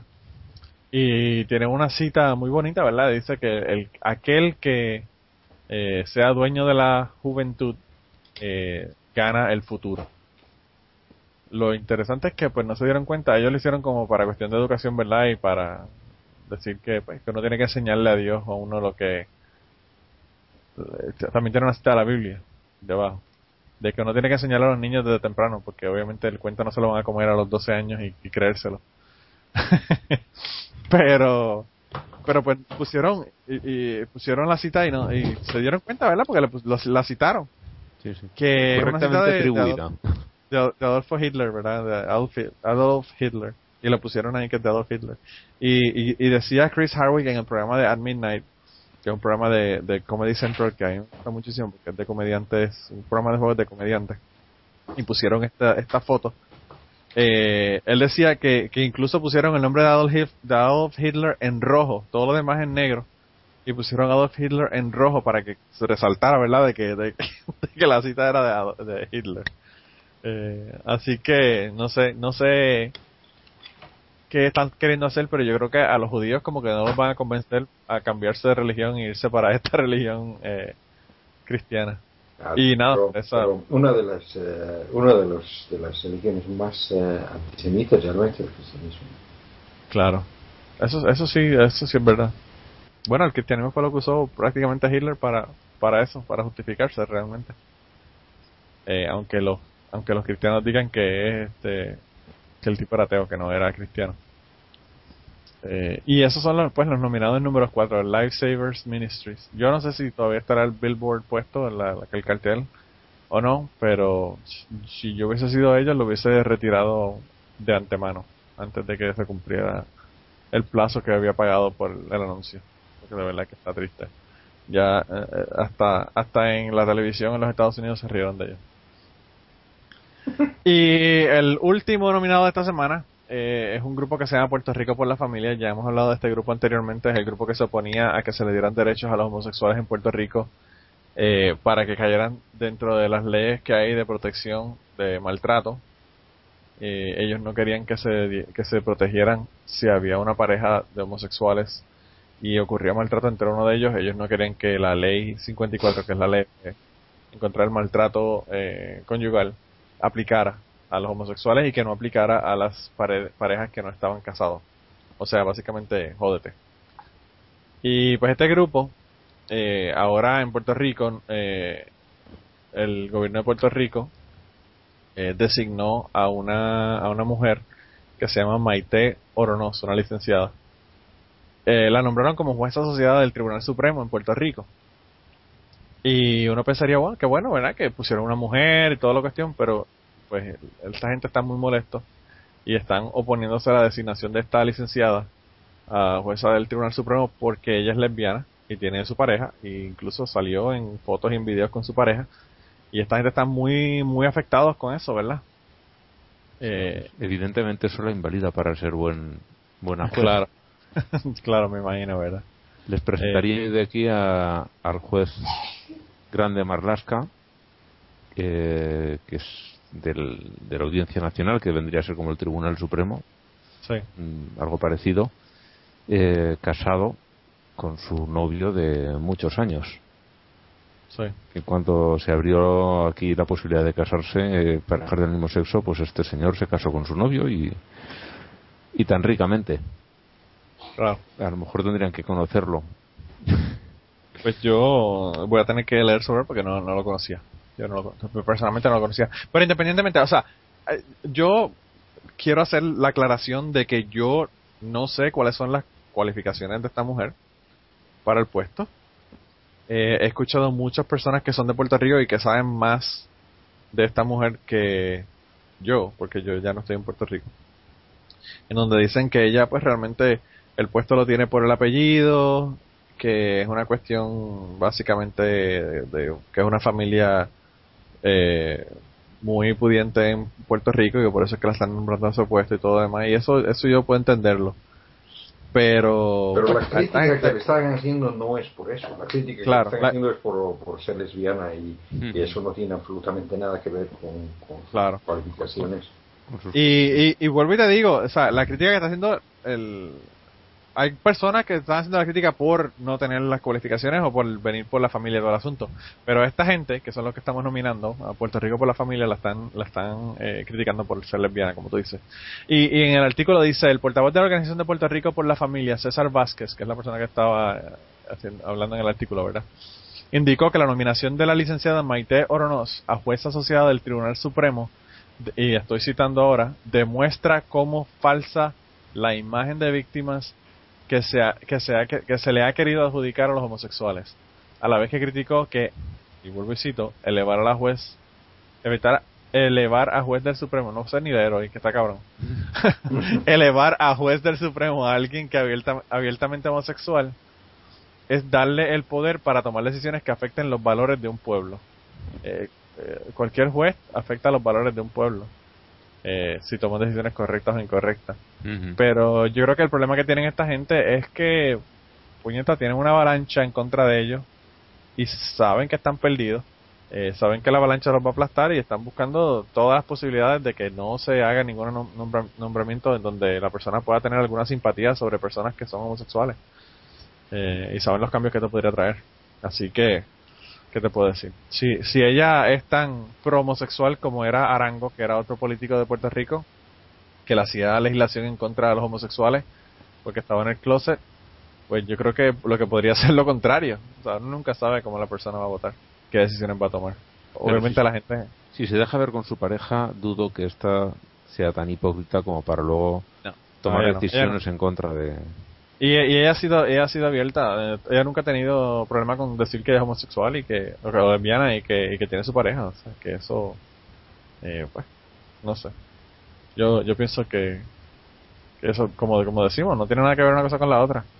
Sí, no, Eh. sé de, que, de que, que los, los cargos, al menos eh, judiciales, o, eh, en realidad cual- cualquier cargo, cargo público, o sea, lo que uno tiene que ver son las, las calificaciones que tenga la persona para realizar ese, ese, ese, ese trabajo, no, no sus preferencias sexuales. o Lo que haga, lo que haga en su, en su tiempo libre es, eh, es problema de ellos, no es, no es problema público. Claro. No, y no, so- y no solamente eso, Kiki, eh, la otra cosa que están diciendo también esta gente eh, es que supuestamente la nominación a esta mujer, ¿verdad? O la designación de esta mujer a, a jueza del Tribunal Supremo, lo que demuestra es que los homosexuales no están oprimidos en Puerto Rico. O sea, que, que esa opresión que los homosexuales, eso incluso lo dice también el Y- artículo. Y puede, eh, realizar el- la... ¿Cómo, cómo, ¿Cómo llegan a esa conclusión? O sea, no, yo no, yo no, yo no, no encuentro que tenga que ver una determinada nominación con, con todo, con todo el aparato este. ¿no? Pues, eh, esa es la lógica que ellos tienen. Ellos, es como en los Estados Unidos que te dicen, Obama, ya no hay racismo en los Estados Unidos porque Obama es presidente. Una cosa no tiene que ver con la otra. Mm. Porque pregúntale a los negros que viven en Mississippi si, si están sintiéndose como que son parte de la sociedad en Mississippi. O sea, eh, una cosa no tiene que ver con la otra. Y, y incluso el que estos cabrones se estén oponiendo a que esta mujer sea jueza, lo que demuestra es lo que ellos están tratando de decir que, es- que es lo contrario. Eh, ¿Cómo tú vas a decir, me opongo a esta persona Pero entonces después de decir el, el caso de que la hayan puesto aquí, lo que refleja es que ya no están siendo oprimidos. Puñeta, tú lo estás oprimiendo con los comentarios que estás diciendo de que la persona no puede estar en ese puesto. ¿De qué estamos hablando? O sea, se están contradiciendo ellos mismos con lo que están diciendo. No tiene sentido. Eh, lo, que dijo esta persona te lo voy a leer para, para, que, para citarlo. Dice, la nominación para el Tribunal Supremo de la licenciada Maite Oronos Rodríguez demuestra que en Puerto Rico cualquier persona, independientemente de su orientación sexual, tiene acceso a la educación y a las esferas de poder político. Oh. Sus múltiples participaciones en altos cargos en el servicio público y el hecho de que su compañera consensual ostente un alto cargo en la presidencia del Senado demuestra como falsa la imagen de víctimas que se ha querido adjudicar a los homosexuales, indicó también. O sea que pues, eh, él está diciendo esto y no se da cuenta que con, con su homofobia está probando lo contrario. Mm. Y que el nombramiento de ella no tiene nada que ver con cuántos homosexuales han matado en Puerto Rico. En Puerto Rico, en los últimos cinco años, han matado un montón de homosexuales en crímenes de odio eh, que, lo que demuestran es que, no los quieren para un carajo, que los están matando. O sea, ¿de qué es lo que estamos hablando aquí? además es que hay, muchas muchas otras cosas que la lógica no no, no funciona si es que si es que es como como tú dices que, están diciendo que le han dado el cargo no por no por mérito sino por muñeca de tipo mm, social, ¿no? que, es de buena familia, una cosa así. Entonces, quizás es precisamente por eso que, ha llegado también a, ocupar los cargos que, tiene, no, no, no debido a que sea lesbiana. Claro, y, y yo te voy a ser sincero, ellos están abiertamente diciendo que no la quieren porque es lesbiana y les bajo de los valores al pueblo. Si yo fuera un cabrón homófobo, religioso, lo menos que diría es eso yo me iría por la, por la línea de esta mujer está cogiendo el cargo porque la, la novia o la esposa, la novia, ¿verdad? Porque no se han casado, en Puerto Rico no se pueden casar los homosexuales. Eh, su compañera consensual, como dice el artículo, tiene un cargo en la, de, en la presidencia del Senado y, y me voy por ese lado. Entonces no quedo yo como no homófobo y como eh, combatiendo la corrupción, que también es otra cosa que se ve muy bien. Pero pues se, le, se, le, se doblaron tanto que se les vio el refajo y, se le ve cuál es la, verdadera intención. Ellos no tienen problema con decirte que, ellos no quieren homosexuales en puestos de poder, porque pueden ser eh, simpatizantes con las causas homosexuales. La verdad que es una, tontería. Esta gente son más o menos eh, como los idiotas de aquí de Hazte Oír, ¿no? Más o menos. Sí, han salido ya varias veces por el grupo, que ah. ya los han ligado definitivamente ese, había sospechas, pero ya los han ligado definitivamente a un grupo de extrema derecha. Y, si estos tienen la misma pinta de. Bueno, las manifestaciones estar de. No, no, no vale eh, para estar ahí porque es homosexual, pero aquí no se les oprime. Es, que es, están cortados por el mismo patrón. Claro, claro, es, la misma, es la misma cosa, la misma cosa. Incluso mm. ya ellos en otras ocasiones se la ha visto se le ha visto que ellos mienten y hacen todo lo que tengan que hacer para, para promover su, su agenda. Porque eh, yo no sé si ustedes llegaron a ver, en un momento dado pusieron una, ellos pusieron una foto sobre supuestamente la marcha frente al Capitolio en Puerto Rico que ellos hicieron. Y tienen de background el Capitolio con una muchacha como que en, en, los hombros de alguien con un letrero. Eh, y ellos tomaron esa misma foto que fue de Francia y le quitaron la parte de atrás y pusieron el Capitolio. O sea que la foto realmente era una foto en Photoshop de no, la marcha de Puerto Rico, sino una marcha de, una marcha con, de allá. Con una, con una chamada de esas que eh, sería un suplicio usar en Puerto Rico. Sí, hablando del calor, ¿verdad? Que estábamos hablando al principio del podcast, se hubiese, se hubiese asfixiado del calor.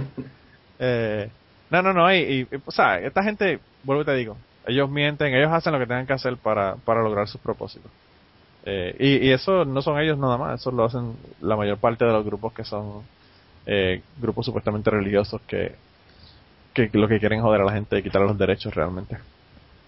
Pero anyway, esos son, esos son los cinco nominados para esta semana. Eh, y yo no sé por quién voy a votar, así que si ustedes quieren, comiencen ustedes. Por cierto, Andrés Caicedo me dijo que está muy, muy molesto porque él se sentía que también había sido nominado la vez pasada y ah. ustedes no quisieron votar por él. ¿Y cómo lo nominamos a Andrés?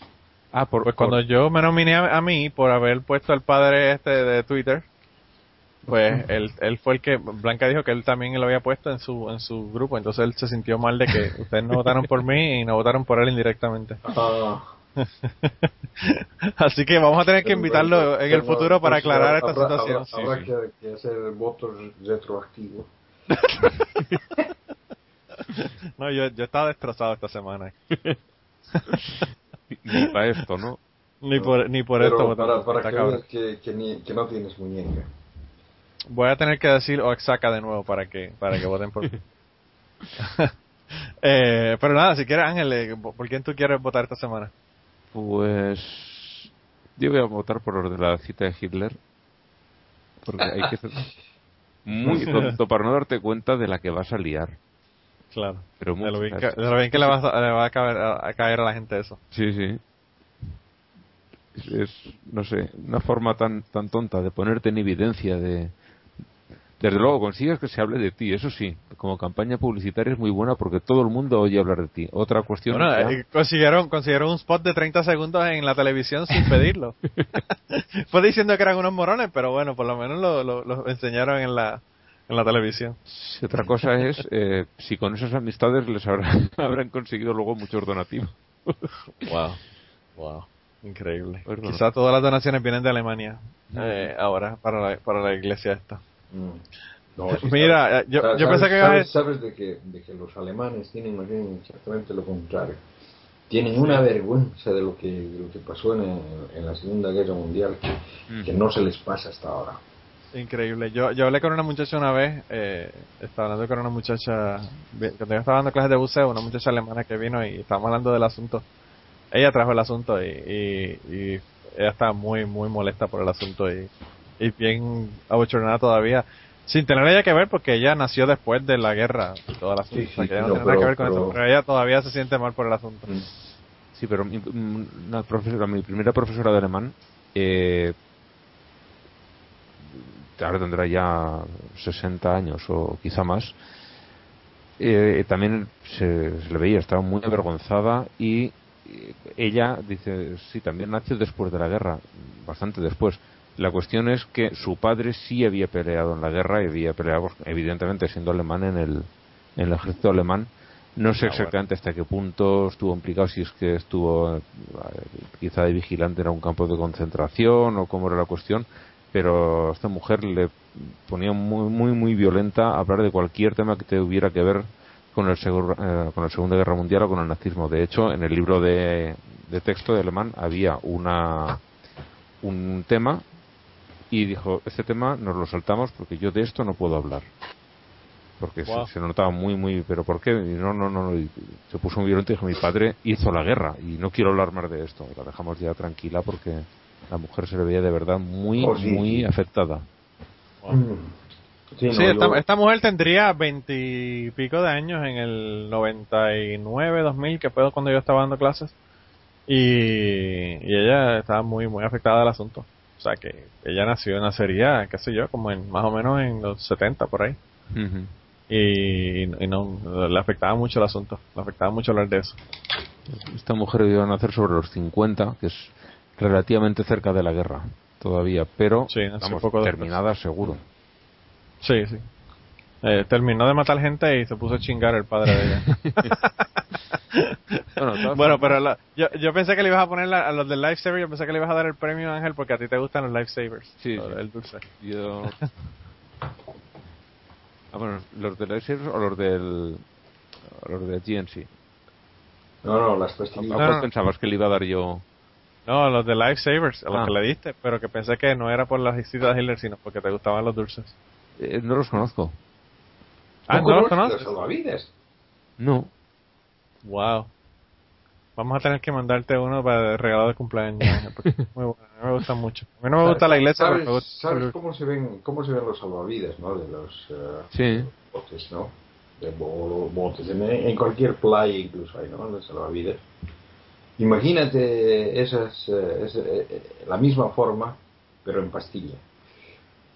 Ajá. son, pues, son unas pastillitas de frutas pequeñitas, en forma de circulares con un ratito en el medio. Sí, ¿eh?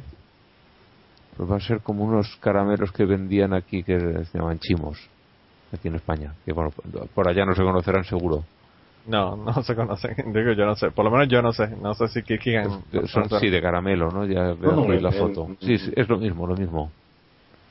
A- Estos son básicamente dulces, básicamente. No, aquí- Eh, yo- creo que, que he visto, ¿no? Pero yo, yo me acuerdo de los salvavidas de cuando era niño, ¿no? En Bolivia, bien. Claro, Mira, o sea, Bolivia nos justa- llega mucho de, de Gringolandia, ¿no?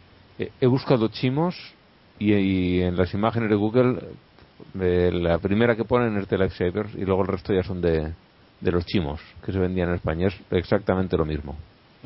Ah, pues es, lo mismo entonces. Sí, sí, sí, ya estoy viendo ahí las fotos, son iguales. Eh, mira, Kikian, ¿y por quién tú votas entonces esta semana? Bueno, o sea, de que, si, si es que si es que vamos a, a dar premio de, de Morón, el que, el que se lleva la flor este año, este, este, esta semana es el, el Papa Francisco, ¿no? ¿Qué di- diablos tiene que hacer en meterse a, a- a criticar a las, a las familias de que, que tengan hijos o que no tengan hijos? Qué Si ironía. él, si él no, no canta ni un pito de eso. Qué ironía. Es la costumbre. Si tiene que criticar por criticar. Mm. Pobre hombre, ¿verdad? Ustedes, le- ustedes la tienen cogida con ese pobre hombre bendito. No, pero es que, es que la- la- Esta semana, qué lástima que, que no esté aquí eh, bueno, Blanca, pero, pero- un sabes, una cosa, o sea, de que pienso, pienso de que del, de los eh, de los candidatos, ¿no? En realidad ese y el, y el que votó Ángel, el de los salvavidas, eran morones, ¿no? Pero digamos el ese, ese- estos tipos de Puerto Rico por la familia, eso sí que se merecen de mandarlos al carajo, porque su, su, su, su- no es no es o sea su, su actividad anti anti gay es eh, digamos criminal o sea, es que, que- que es eh, similar a lo que a lo, a lo de Hitler no o sea, que- ni- Y lo interesante, Kikian, es que, es que en Puerto Rico la mayor parte de la gente, en mi opinión, la mayor parte de la gente que no son extremadamente así religiosos, ¿verdad? Evangélicos, eh, en su mayoría, consideran esta gente una, un ser a la izquierda. Realmente ellos ni, ni, le prestan atención a esta gente por- porque ya, por lo mismo que ya no le hacen caso aquí en los Estados Unidos a la gente que son homofóbicos, porque ya, ya las cartas están echadas, ya, estos, ya esta gente se jodieron, ya esta gente no va a poder eh, salirse con la suya más. Y, y vamos poco a poco, pero ya, eh, ya verás que muy prontito Puerto Rico probablemente eh, la, la, la, la cosa cambie porque a la, a la gente joven ya no le importa tres carajos si tú eres homosexual o no eres homosexual, si te quieres casar o no te quieres casar. Ya eso no es un, no es un asunto que a la gente le preocupe. A, a personas un poco mayores, ¿verdad? Como Michael todavía le preocupa. Pero a, a gente de, de- que son jóvenes de 20, 30 y, y menos de me- 20. me estás no haciendo me estás haciendo preocupar Me- me estás estás queriendo decir de que de que Michael es mayor No, Michael tendrá quizás mi edad un poquito más. A niño todavía Bueno, ¿qué te, qué te puedo no, decir? que es que yo decía, si, es que es mayor, o sea que gran parte de su niñería se, se le, se le acepta por, precisamente por ser joven. No, él no, él no es, no es muy joven que digamos. Eh, él quizás nació en el sesen- 76 por ahí. Yo no estoy seguro exactamente cuándo fue que nació, pero tendrá entre 35 y 45 años. Él no es un niño. Y, y, y ahora, por cierto, ahora que lo mencionamos, se dieron cuenta que, que empezó ahora a hacer citas con que dicen lo contrario a lo que él está citando. Sí. a mí, a mí yo que te digo que por poco me caigo de la silla cuando leí eso. por, por, por ponerla incompleta, ¿no? No, porque me imagino que no lo leyó, porque como tú vas carajo a citar una cosa Sí, pero que... y no era- darte cuenta que dice lo contrario de lo que tú estás tratando de probar y decir, diciendo que, el- que solamente la, la gente lo, lo, lo utiliza este término por, por ignorancia o por odio. o sea, ¿qué carajo estamos hablando? Pero, sí, pero que, que lo que hizo fue poner solo una, una parte de la cita. No, no, no, él no puso una cita. Él lo que hizo Ah, fue que hizo un artículo enlace, explicando. verdad, sí. Puso un Claro, enlace, hizo, es hizo- verdad. hizo una, una explicación, habló de condiciones de las que padecen los homosexuales, ¿verdad? Y puso las citas, ¿verdad? Una es de, de Conservapedia, que eso no es una cita, eso es una cita de un, de un site conservador como Wikipedia, Sí. que eso no es una cita que valga la pena, no es una cita médica ni una cita científica. Es más fiable el ñame. Claro, el ñame es más fiable, que por lo menos te pone la, la verdadera cita de la noticia de la que ellos están hablando. Eh, y, y entonces la otra cita, lo que decía era explicaba lo que era el, el, el, asunto, ¿verdad? Pero dice que eso se usaba en, los, en la década de los 70 y que ya no se usa, se han dado cuenta de que eso no es cierto y de que las personas que utilizan este término para esta condición que hablan de los homosexuales lo utilizan por odio o por, por no conocer sobre el asunto. Y entonces esa última parte de, de, esa cita que él puso, me imagino que no la, él no puede haberla leído, porque ¿cómo tú vas a poner una cita para sostener lo que tú estás diciendo, que dice lo contrario de lo que tú estás diciendo, Porque espera que nadie siga. Una que te dice que eres mentiroso. Sí, sí. Pero es que esperan que pues nadie yo, yo ni he ido ni he, ni he, ido a ver qué fue lo que me escribió, pero le dije, pero le dije, puñeta, por el amor al Dios que, en el que tú crees que no existe, en el que tú crees y que no existe, lee la fucking cita que estás poniendo en tus artículos, mano. Sí, sí. Yo creo que esperaba que nadie, dice, yo pongo aquí enlaces que dan la mar de bien y te podrían llevar lo mismo a una receta de sopa pues yo me imagino que sí me imagino que es como esas veces que tú pones una mierda en un, en un en un paper o en una cosa que tienes que hacer en tu en tu universidad y tú dices Dios mío que no lo lea Dios mío que no lo lea que el, que el maestro no se dé cuenta de que la cita que pusiste es una cita de mierda que te inventaste verdad uh, porque de verdad hiciste eso alguna vez Manolo no, yo no, yo no. Ah, más en la vida, ¿Quién? ¿Cómo es posible que, que, tú dudes de mí? Mira cómo van saliendo las cosas, ¿eh? Jamás en la vida. no, no, no, de verdad que yo me, yo me quedé. Ah, por cierto, te, mira, tiene un artículo sobre la, lesbiana de la discordia. ¿De quién ustedes creen que estará hablando? A mí lo que más me gusta del artículo es que puso el homosexualismo, y el homosexualismo es un término que, que se ha aceptado, pero que casi no se usa. Eh, déjame ver, yo le escribí aquí. Aquí hubo una persona que se puso de pico a pico con él a, a discutirle 20 cosas. Mira, mira lo que me, mira lo que me escribe Prometeo, que ni lo había leído. Claro que leo. El determinar la validez de las fuentes está en el lector. Si para ti no son válidas, pues para mí lo son. ¿What? Ahora vamos a ver qué tan válidas son. Ahora, eso de que puse al final son solo dos de los enlaces consultados. ¿Leíste los enlaces dentro de la entrada? Ahí vas a encontrar enlaces con un reporte científico con uno de los párrafos. ¿Cuál será? Lee la entrada completa y descubrirás. La verdad que el tipo este es anormal. Sí. Yo, yo, yo, no hay forma, mano. Es que no hay forma. El tipo es un retardado. El tipo es un retardado. Eh, eh, de verdad que, que yo, yo, increíble. Es increíble, de verdad, ¿eh? Pero Pero bueno, ¿qué te puedo decir? Él los lee, él los lee. El hecho de que digan lo contrario a lo que él está tratando de probar, eso no tiene nada que ver. Eso uno cree lo que uno le da gana. Eh, me escribe, para mí, para ti no son válidas, pues para mí sí lo son. ¿Qué cojones, mano? O sea, vamos a dejarlo ahí porque es que ya yo no quiero hablar más de este cabrón en el podcast. De verdad que el tipo es, hablando de anormales haciendo debate, este tipo es, este tipo es la hostia. Sí, pero le falta lo del debate. Lo normal sí, pero del debate no se lo he visto. no, no, lo del debate no lo ha puesto, pero, pero hace como lo del debate. Él, él cree lo que él cree y pues si a ti no te convence, pues no te convence. Pero él lo dice en la Biblia que Dios le escribió. ¡Wow! ¡Qué cosa más increíble! Eh, ya se nos está acabando el tiempo. y... Eso, eso de que, de que en la Biblia, que la Biblia dice de que Dios le escribió.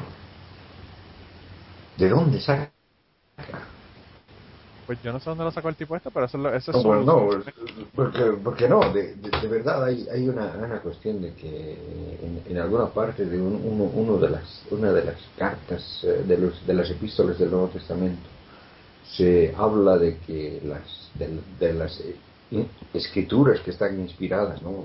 ya, refiriéndose posiblemente a, a los libros del Antiguo Testamento. ¿no?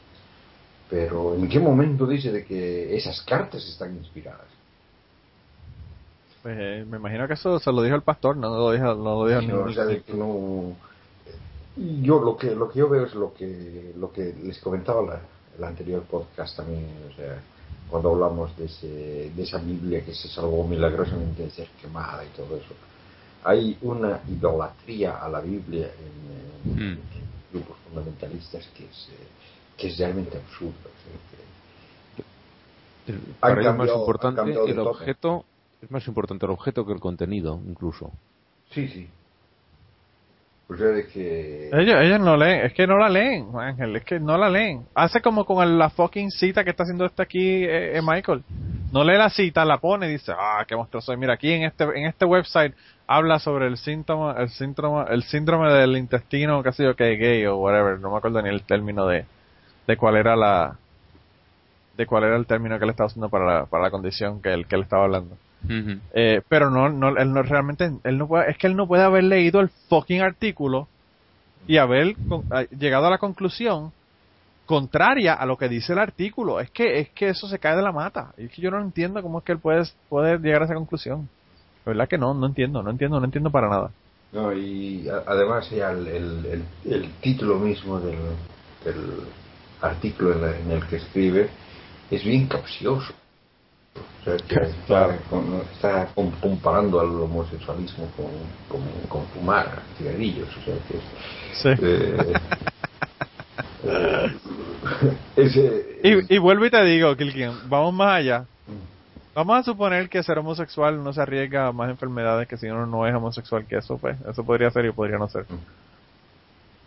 ¿Qué carajo le importa? Eso es Sí, el problema de la persona. Puñeta, cuando la gente quiere fumar, tú lo vas a, a hacer ilegal de que la persona fume porque le estás protegiendo a la salud.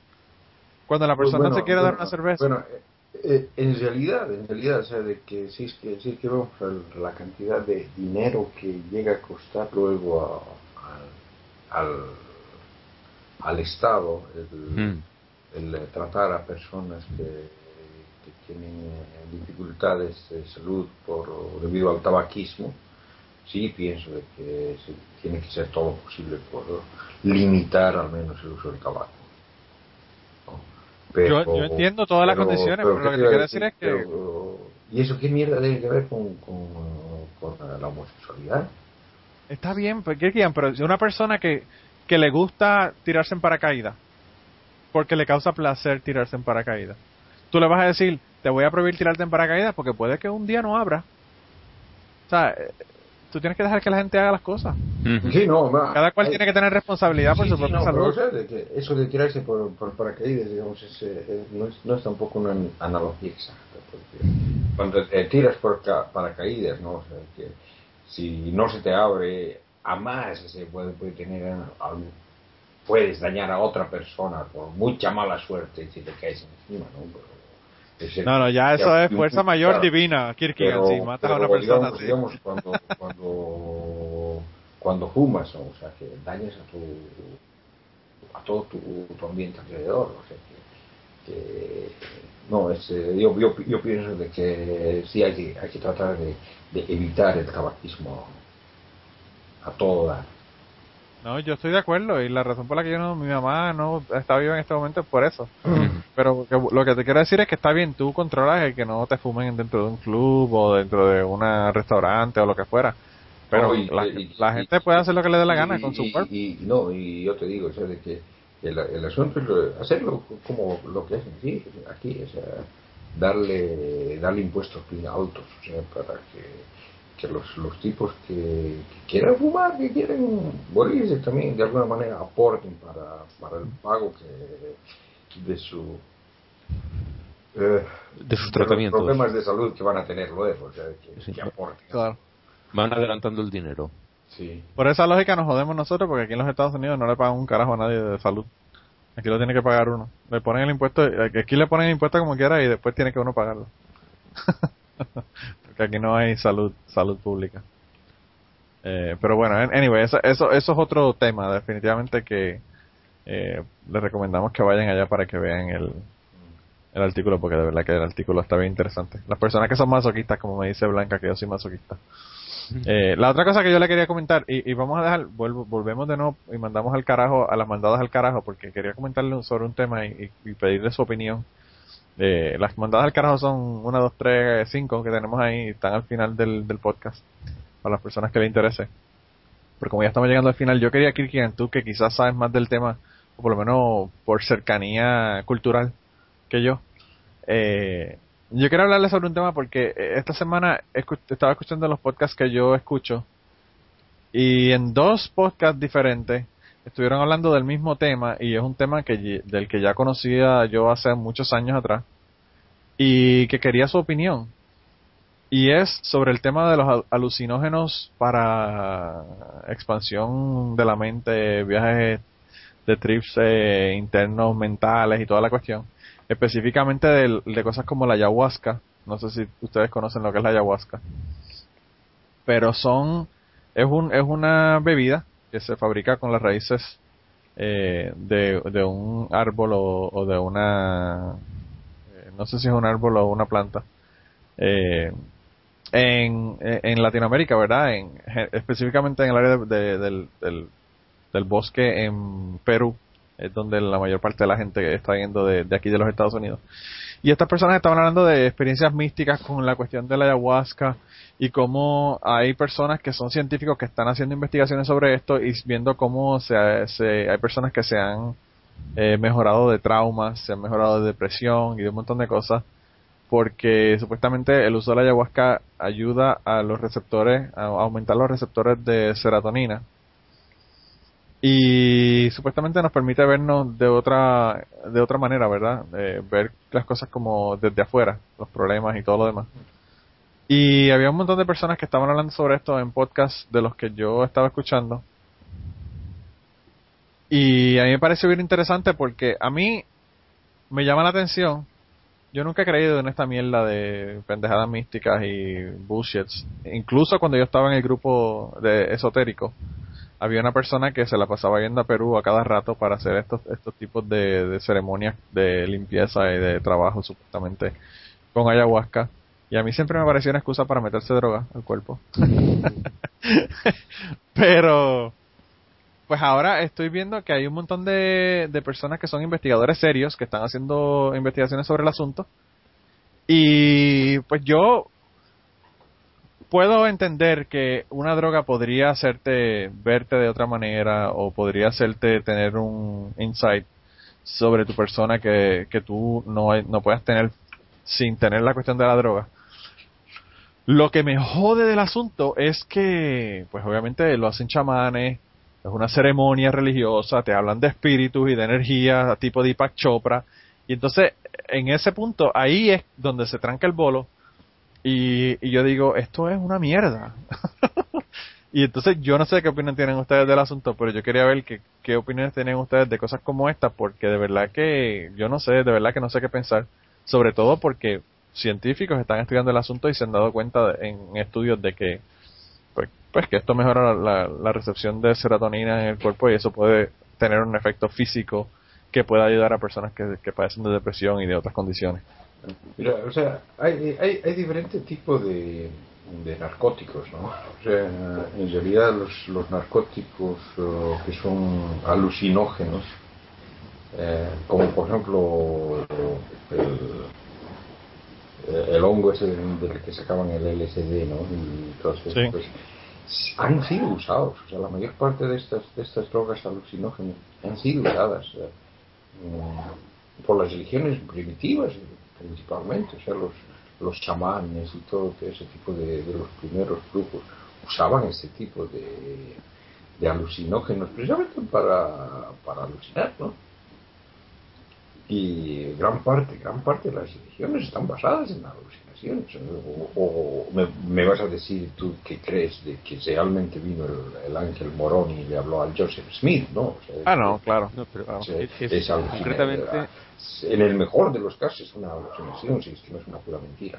Entonces, yo, estoy más por la segunda opción, ¿eh? que es una. Yo estoy también por la segunda opción. Pero se lo inventó y ese era como Barnum, como el del circo y estaba simplemente aprovechándose de, de la ignorancia y de. Bueno, pero. En mi opinión, de, vamos.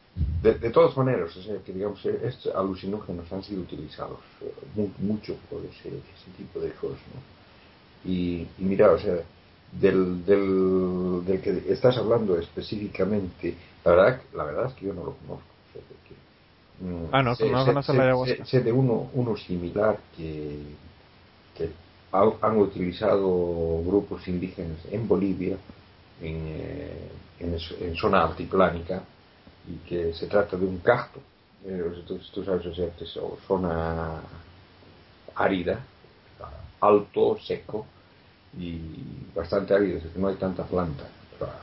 los cactus son, son plantas que pueden resistir bastante y hay alguna planta que tiene algún compuesto alucinógeno que, es tremendo, que es tremendo, tremendo, que, mm, te, hace alucinar gravemente y, posiblemente se utilizaba para como introducción a las religiones míticas antes de la aliada de los de los españoles que lo que pararon todo ese tipo de ideas. Pero mm, eh, es eso es, es, es, drogarte sea, como sea es, drogarte que si, si el drogarte te, ayuda para alguna cosa bueno porque no la mayor parte de las de las drogas se usan para eso precisamente no yo no y yo y yo entiendo eh, eh, ese uso pues yo lo entiendo y lo acepto. El problema es que las personas, por lo menos las, estas dos personas que he escuchado y la persona que era mi amigo que yo he escuchado hablar sobre el tema de primera persona porque él, él lo ha hecho, pues te hablan de una cuestión eh, espiritual, por ejemplo, te hablan, es una experiencia espiritual o te dicen, eh, por ejemplo, una cosa que, que dice una de, una de las señoras que estaba utilizando esta, esto en el que habló en el podcast es, tú vas y llegaste al lugar donde vas a hacer la ceremonia y te sentaste, pero tienes que tener mucho cuidado donde te sientas porque el lugar donde tú te sientas depende de la energía en donde tú te vas a encontrar cuando estás haciendo la ceremonia. En la parte de atrás están los espíritus malos y en la parte del frente los espíritus buenos. Entonces ahí es que a mí se me tranca el bolo con el proceso. yo, no, yo no he visto una persona que vaya a hacer trabajo de ayahuasca para, qué sé yo, curarse de depresión, por ejemplo, que no haya entrado en la locura pendeja loca esta para el carajo de decir cosas como esa. Eh, y entonces ahí es que yo como que no puedo pegar con el asunto, no sé. No, pero por eso, es que digamos es el, el, uso de el, uso de, drogas alucinógenas en un contexto espiritualista, o sea, es, es en un contexto religioso, o sea, están metiendo religión con ayuda de drogas.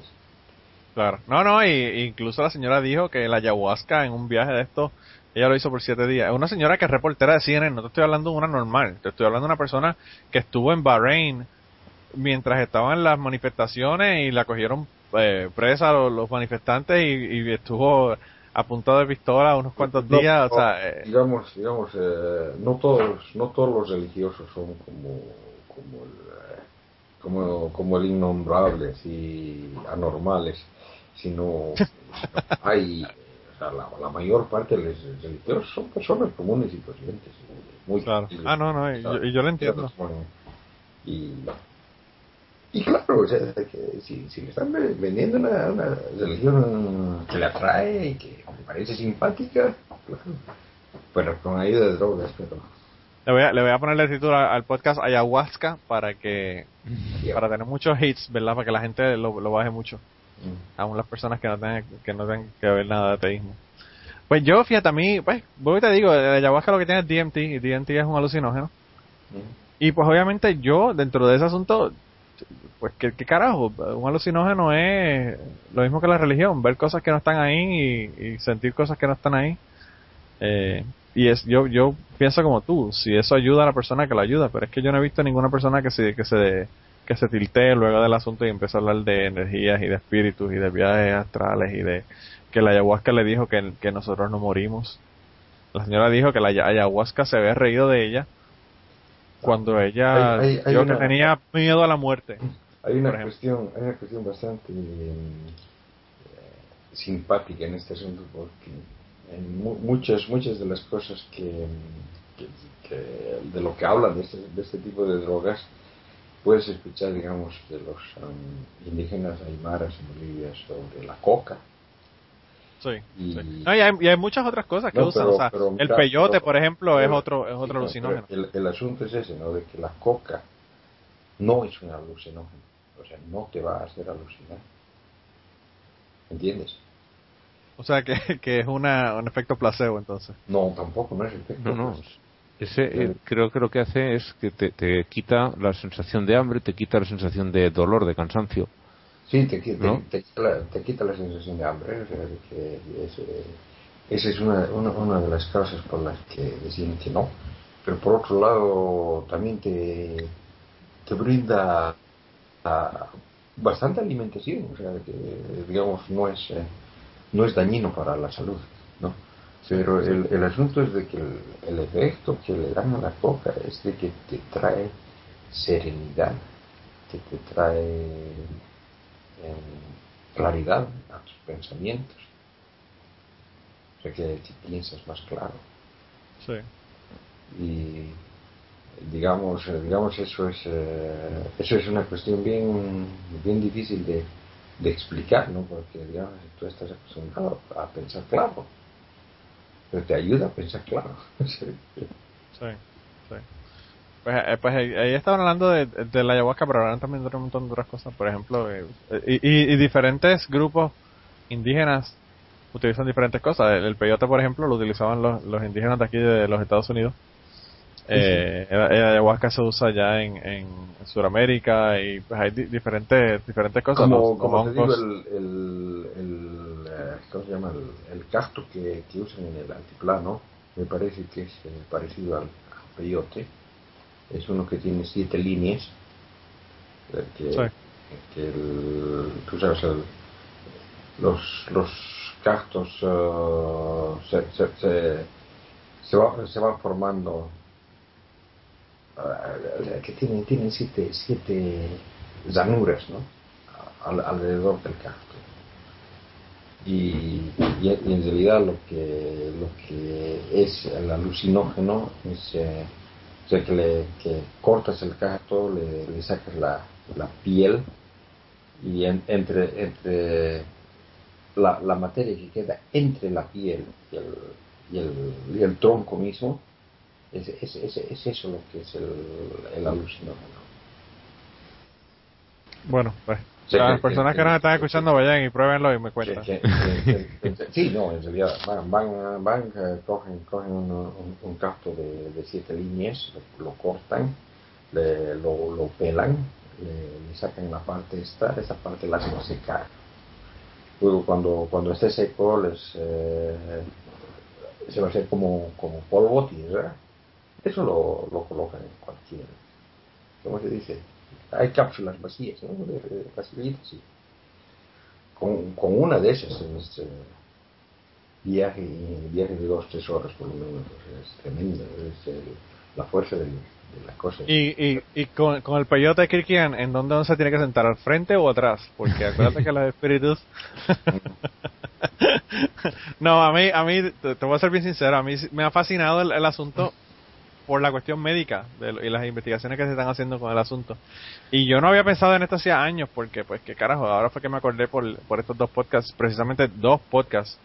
no, eh, yo, yo en lugar de pensar en los, en los eh, ¿cómo se llama? En lugar de, de estar pensando en, en los espíritus, yo estaría pensando qué tipo de música le pones al fondo, ¿no?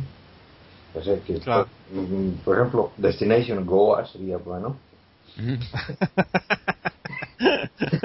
Estarías haciendo el match de la música. Sí, no, sí, no. Claro, ¿no? I- incluso, incluso hay algunas, algunas antiguas como Revolution Number 9 de los Beatles, bueno, en realidad es de, de John Lennon y Yoko, ¿no? Sí, sí. Y ese tipo de música le, le cae, le cae a gente. Le cae, le cae, le cae perfecto, ¿verdad? Para ahuyentar, para ahuyentar los espíritus con la música. Este tipo de uso- los espíritus, ¿eh?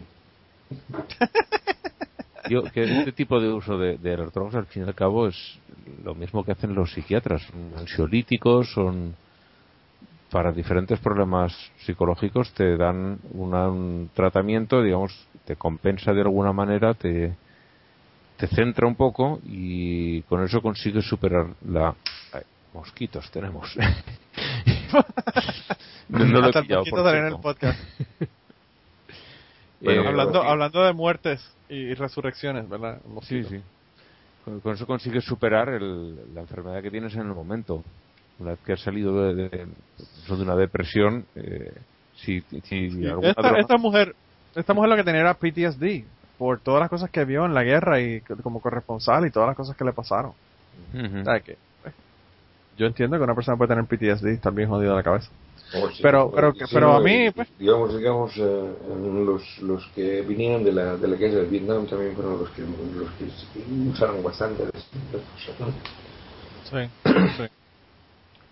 Pero bueno, e, eso me perdonan, ¿verdad? Por no haberle mencionado que iba a comentar sobre esto al principio del podcast antes de comenzar, porque eh, pues no se lo mencioné antes, pero fue porque ayer era que estaba escuchando los podcasts estos y, yo no sé por qué dos, dos personas diferentes en dos podcasts diferentes hablando sobre lo mismo y yo dije, coño, eh, qué raro. Sí, está, no, y, y, la otra cosa, Ángel, está bien, yo entiendo que sí, que puede ser tener el mismo efecto que lo que, que lo tienen los medicamentos que te podría dar un psiquiatra, pero lo, lo, lo triste del caso es que esta gente lo están haciendo con gente que no conocen, personas que, que puede que sí conozcan, pero puede que hay un montón de gente que diga, coño, aquí hay dinero, porque esta gente están pagando más de mil dólares por ir a un viaje por de 10 días para hacer esta, esta pendejada. O sea que eh, mil dólares en Perú son un montón de dinero. y pues tú tienes que, ¿sabes? Eh, no, es, no está regulado, ¿entiendes? Entonces es como que una cosa que tú te estás arriesgando. Para empezar, tú vas a llegar al medio de la jungla en, en, en Perú tú no sabes con quién carajo tú estás yendo para la jungla en Perú. Sí, y que eh, luego no sabes la dosificación de lo que vas a tomar, no sabes si te estás tomando demasiado. No sabes ni siquiera si es, si te están dando lo que es. Sí. Porque puede que cualquiera te haga un brebaje con cualquier cosa y te lo dé y te diga eso es ayahuasca, pero no es. O, qué sé yo, puede que un chamán sea un enfermo sexual y lo que quiera es violarte. hay, hay, miles de posibilidades que tú puedes tener en este, en este asunto. Eh, que eso, que eso incluso las dos personas que estaban hablando sobre esto lo mencionaron, dijeron, vayan, ahora tienen hasta internet reviews, hicieron una página para hacer reviews de las personas para asegurarse, parece que han tenido tanto problema con gente que, que lo que están buscando es dinero o favores sexuales que han tenido que hacer una página para poder eh, dar sus opiniones y que las personas no vayan a caer de pendejos e irse para Perú con alguien que no vale la pena. Pero bueno. El caso es que teníamos, como ya les dije, cinco cinco mandadas al carajo, que las pueden ver ahí. Eh, Blanca, Blanca nos dijo, ¿verdad? Y la voy a poner más que la de Blanca porque ella me lo dijo desde antes y no está para decirle qué fue lo que pasó. Pero fue eh, una, una información que ella nos puso, que yo la vi la semana pasada, pero no la, no la añadí porque era de última hora. Eh, en donde hubo una, un oficial de la corte en Virginia, en los Estados Unidos, que le dijo a una pareja que ellos no tenían derecho a casarse porque no creían en Dios. Y pues la corte no tiene nada que ver con ceremonias religiosas, la corte de casa y ya. Eh, y Blanca nos dijo que lo mandaron para cara. Mi hijo, mi hijo estaría en problemas entonces. sí, verdad, tampoco en Virginia no se podría casar. Eh, bueno. Sabes de que mm, yo tengo yo tengo acá un, un, una familia a cual mandar al carajo. Pues mandarlos al carajo rapidito. Sí, rapidito, ¿no? Eh, bueno, se, trata de la familia de una, de una joven que el pasado jueves se, se, ha, se ha, suicidado. Eh, porque mm, al parecer eh, ella era lesbiana y su familia la, la, ha echado la ha echado fuera de casa. Ella ha estado viviendo mucho tiempo alojándose en, en, un, en un lado en otro lado y y al final, o sea, teniendo el rechazo de todos, al final suicidándose. Y incluso para el, para el velorio, ¿no? Porque eso se acostumbra a ser esto, esto sucedió en Santa Cruz. Esto se acostumbra a ser en el velorio. Ah, la, han tenido que velar en, un, local de, que tienen las lesbianas, gay, bisexuales, eh, travestis y transgénero que tiene un local en, Santa Cruz, porque la familia se ha desentendido completamente de eso. Ese tipo de, familias, o sea, a todas las familias que, que son así como pobres, quiero mandar esa carajo, porque son, realmente una mierda de gente. Bueno, antes de que me que sigues renegando, sigue. Yo, Kirkian, eh, esa gente, si quieres, lo puedes recomendar. Yo creo que la gente de Puerto Rico por la familia les, les muy bien y los añadirían, los añadirían a su membresía. eh, porque son de la misma calaña, definitivamente. Eh, Ángel, ¿tú quieres mandar a alguien rapidito al carajo? Sí, yo quería mandar al, al arzobispo de Toledo, que frente, bueno, imagino que ya se habrá oído por ahí por todas partes que el rey de España abdica, que él deja todo en manos de su hijo, ya está muy mayor el hombre. Y aquí ahora hay una cierta discusión porque la situación en la que España pasó de la dictadura a esto que tenemos ahora, que es más o menos parecía una democracia, se hizo con un pueblo que realmente no estaba maduro democráticamente para tomar decisiones, donde se acostumbraba a votar sí a todo lo que venía desde el gobierno. Y bueno, se aprobó una constitución que en, ciertos aspectos nos ha ido muy bien, en otros no tanto. Y ahora mismo se plantea eh, que después de casi 40 años la gente quiere tomar parte más activa en todo esto. Y hay muchísimos los que pensamos que tendría que hacerse una consulta sobre si, si queremos seguir una monarquía, pasar a una república, qué es lo que se quiere hacer. ha salido el arzobispo de Toledo eh, diciendo que no es buen momento, bueno, que no hay que cuestionarse el modelo de Estado, que está todo muy bien como está y, en fin, este señor no sé quién ha dado vela en este entierro, pero si es de la iglesia es de la iglesia y no, no debería, vamos, opinión puede tener. Ah, acerca de, cómo piensa él que debe ser el gobierno, pero ponerse a dictar eh, cuándo se puede consultar y cuándo no, eh, me parece que no es quien y, no debería meterse en estos asuntos porque según su religión su reino no es de este mundo, así que que haga el favor de de guardar sus opiniones desde el estrado como persona, como lo quiera, pero desde el estrado que esté calladito de, de, meterse de meterse la lengua en el culo, como dicen en Puerto Rico. que se meta la lengua en el culo. Ahora, también Kirkigan, ya que no paga impuestos, si no pagas impuestos no tienes derecho a opinar. Claro. Y este señor que quería mandar yo al, al carajo arzobispo de Toledo, señor Braulio, Rodríguez. Bueno, pues me mandó del carajo. Por, eh, cierto, Ángel, ¿van a tener eh, referéndum en España? Eh, no se sabe. Oh. De momento, oficialmente no dicen nada y es más el clamor que hay en la calle que, ninguna otra cosa.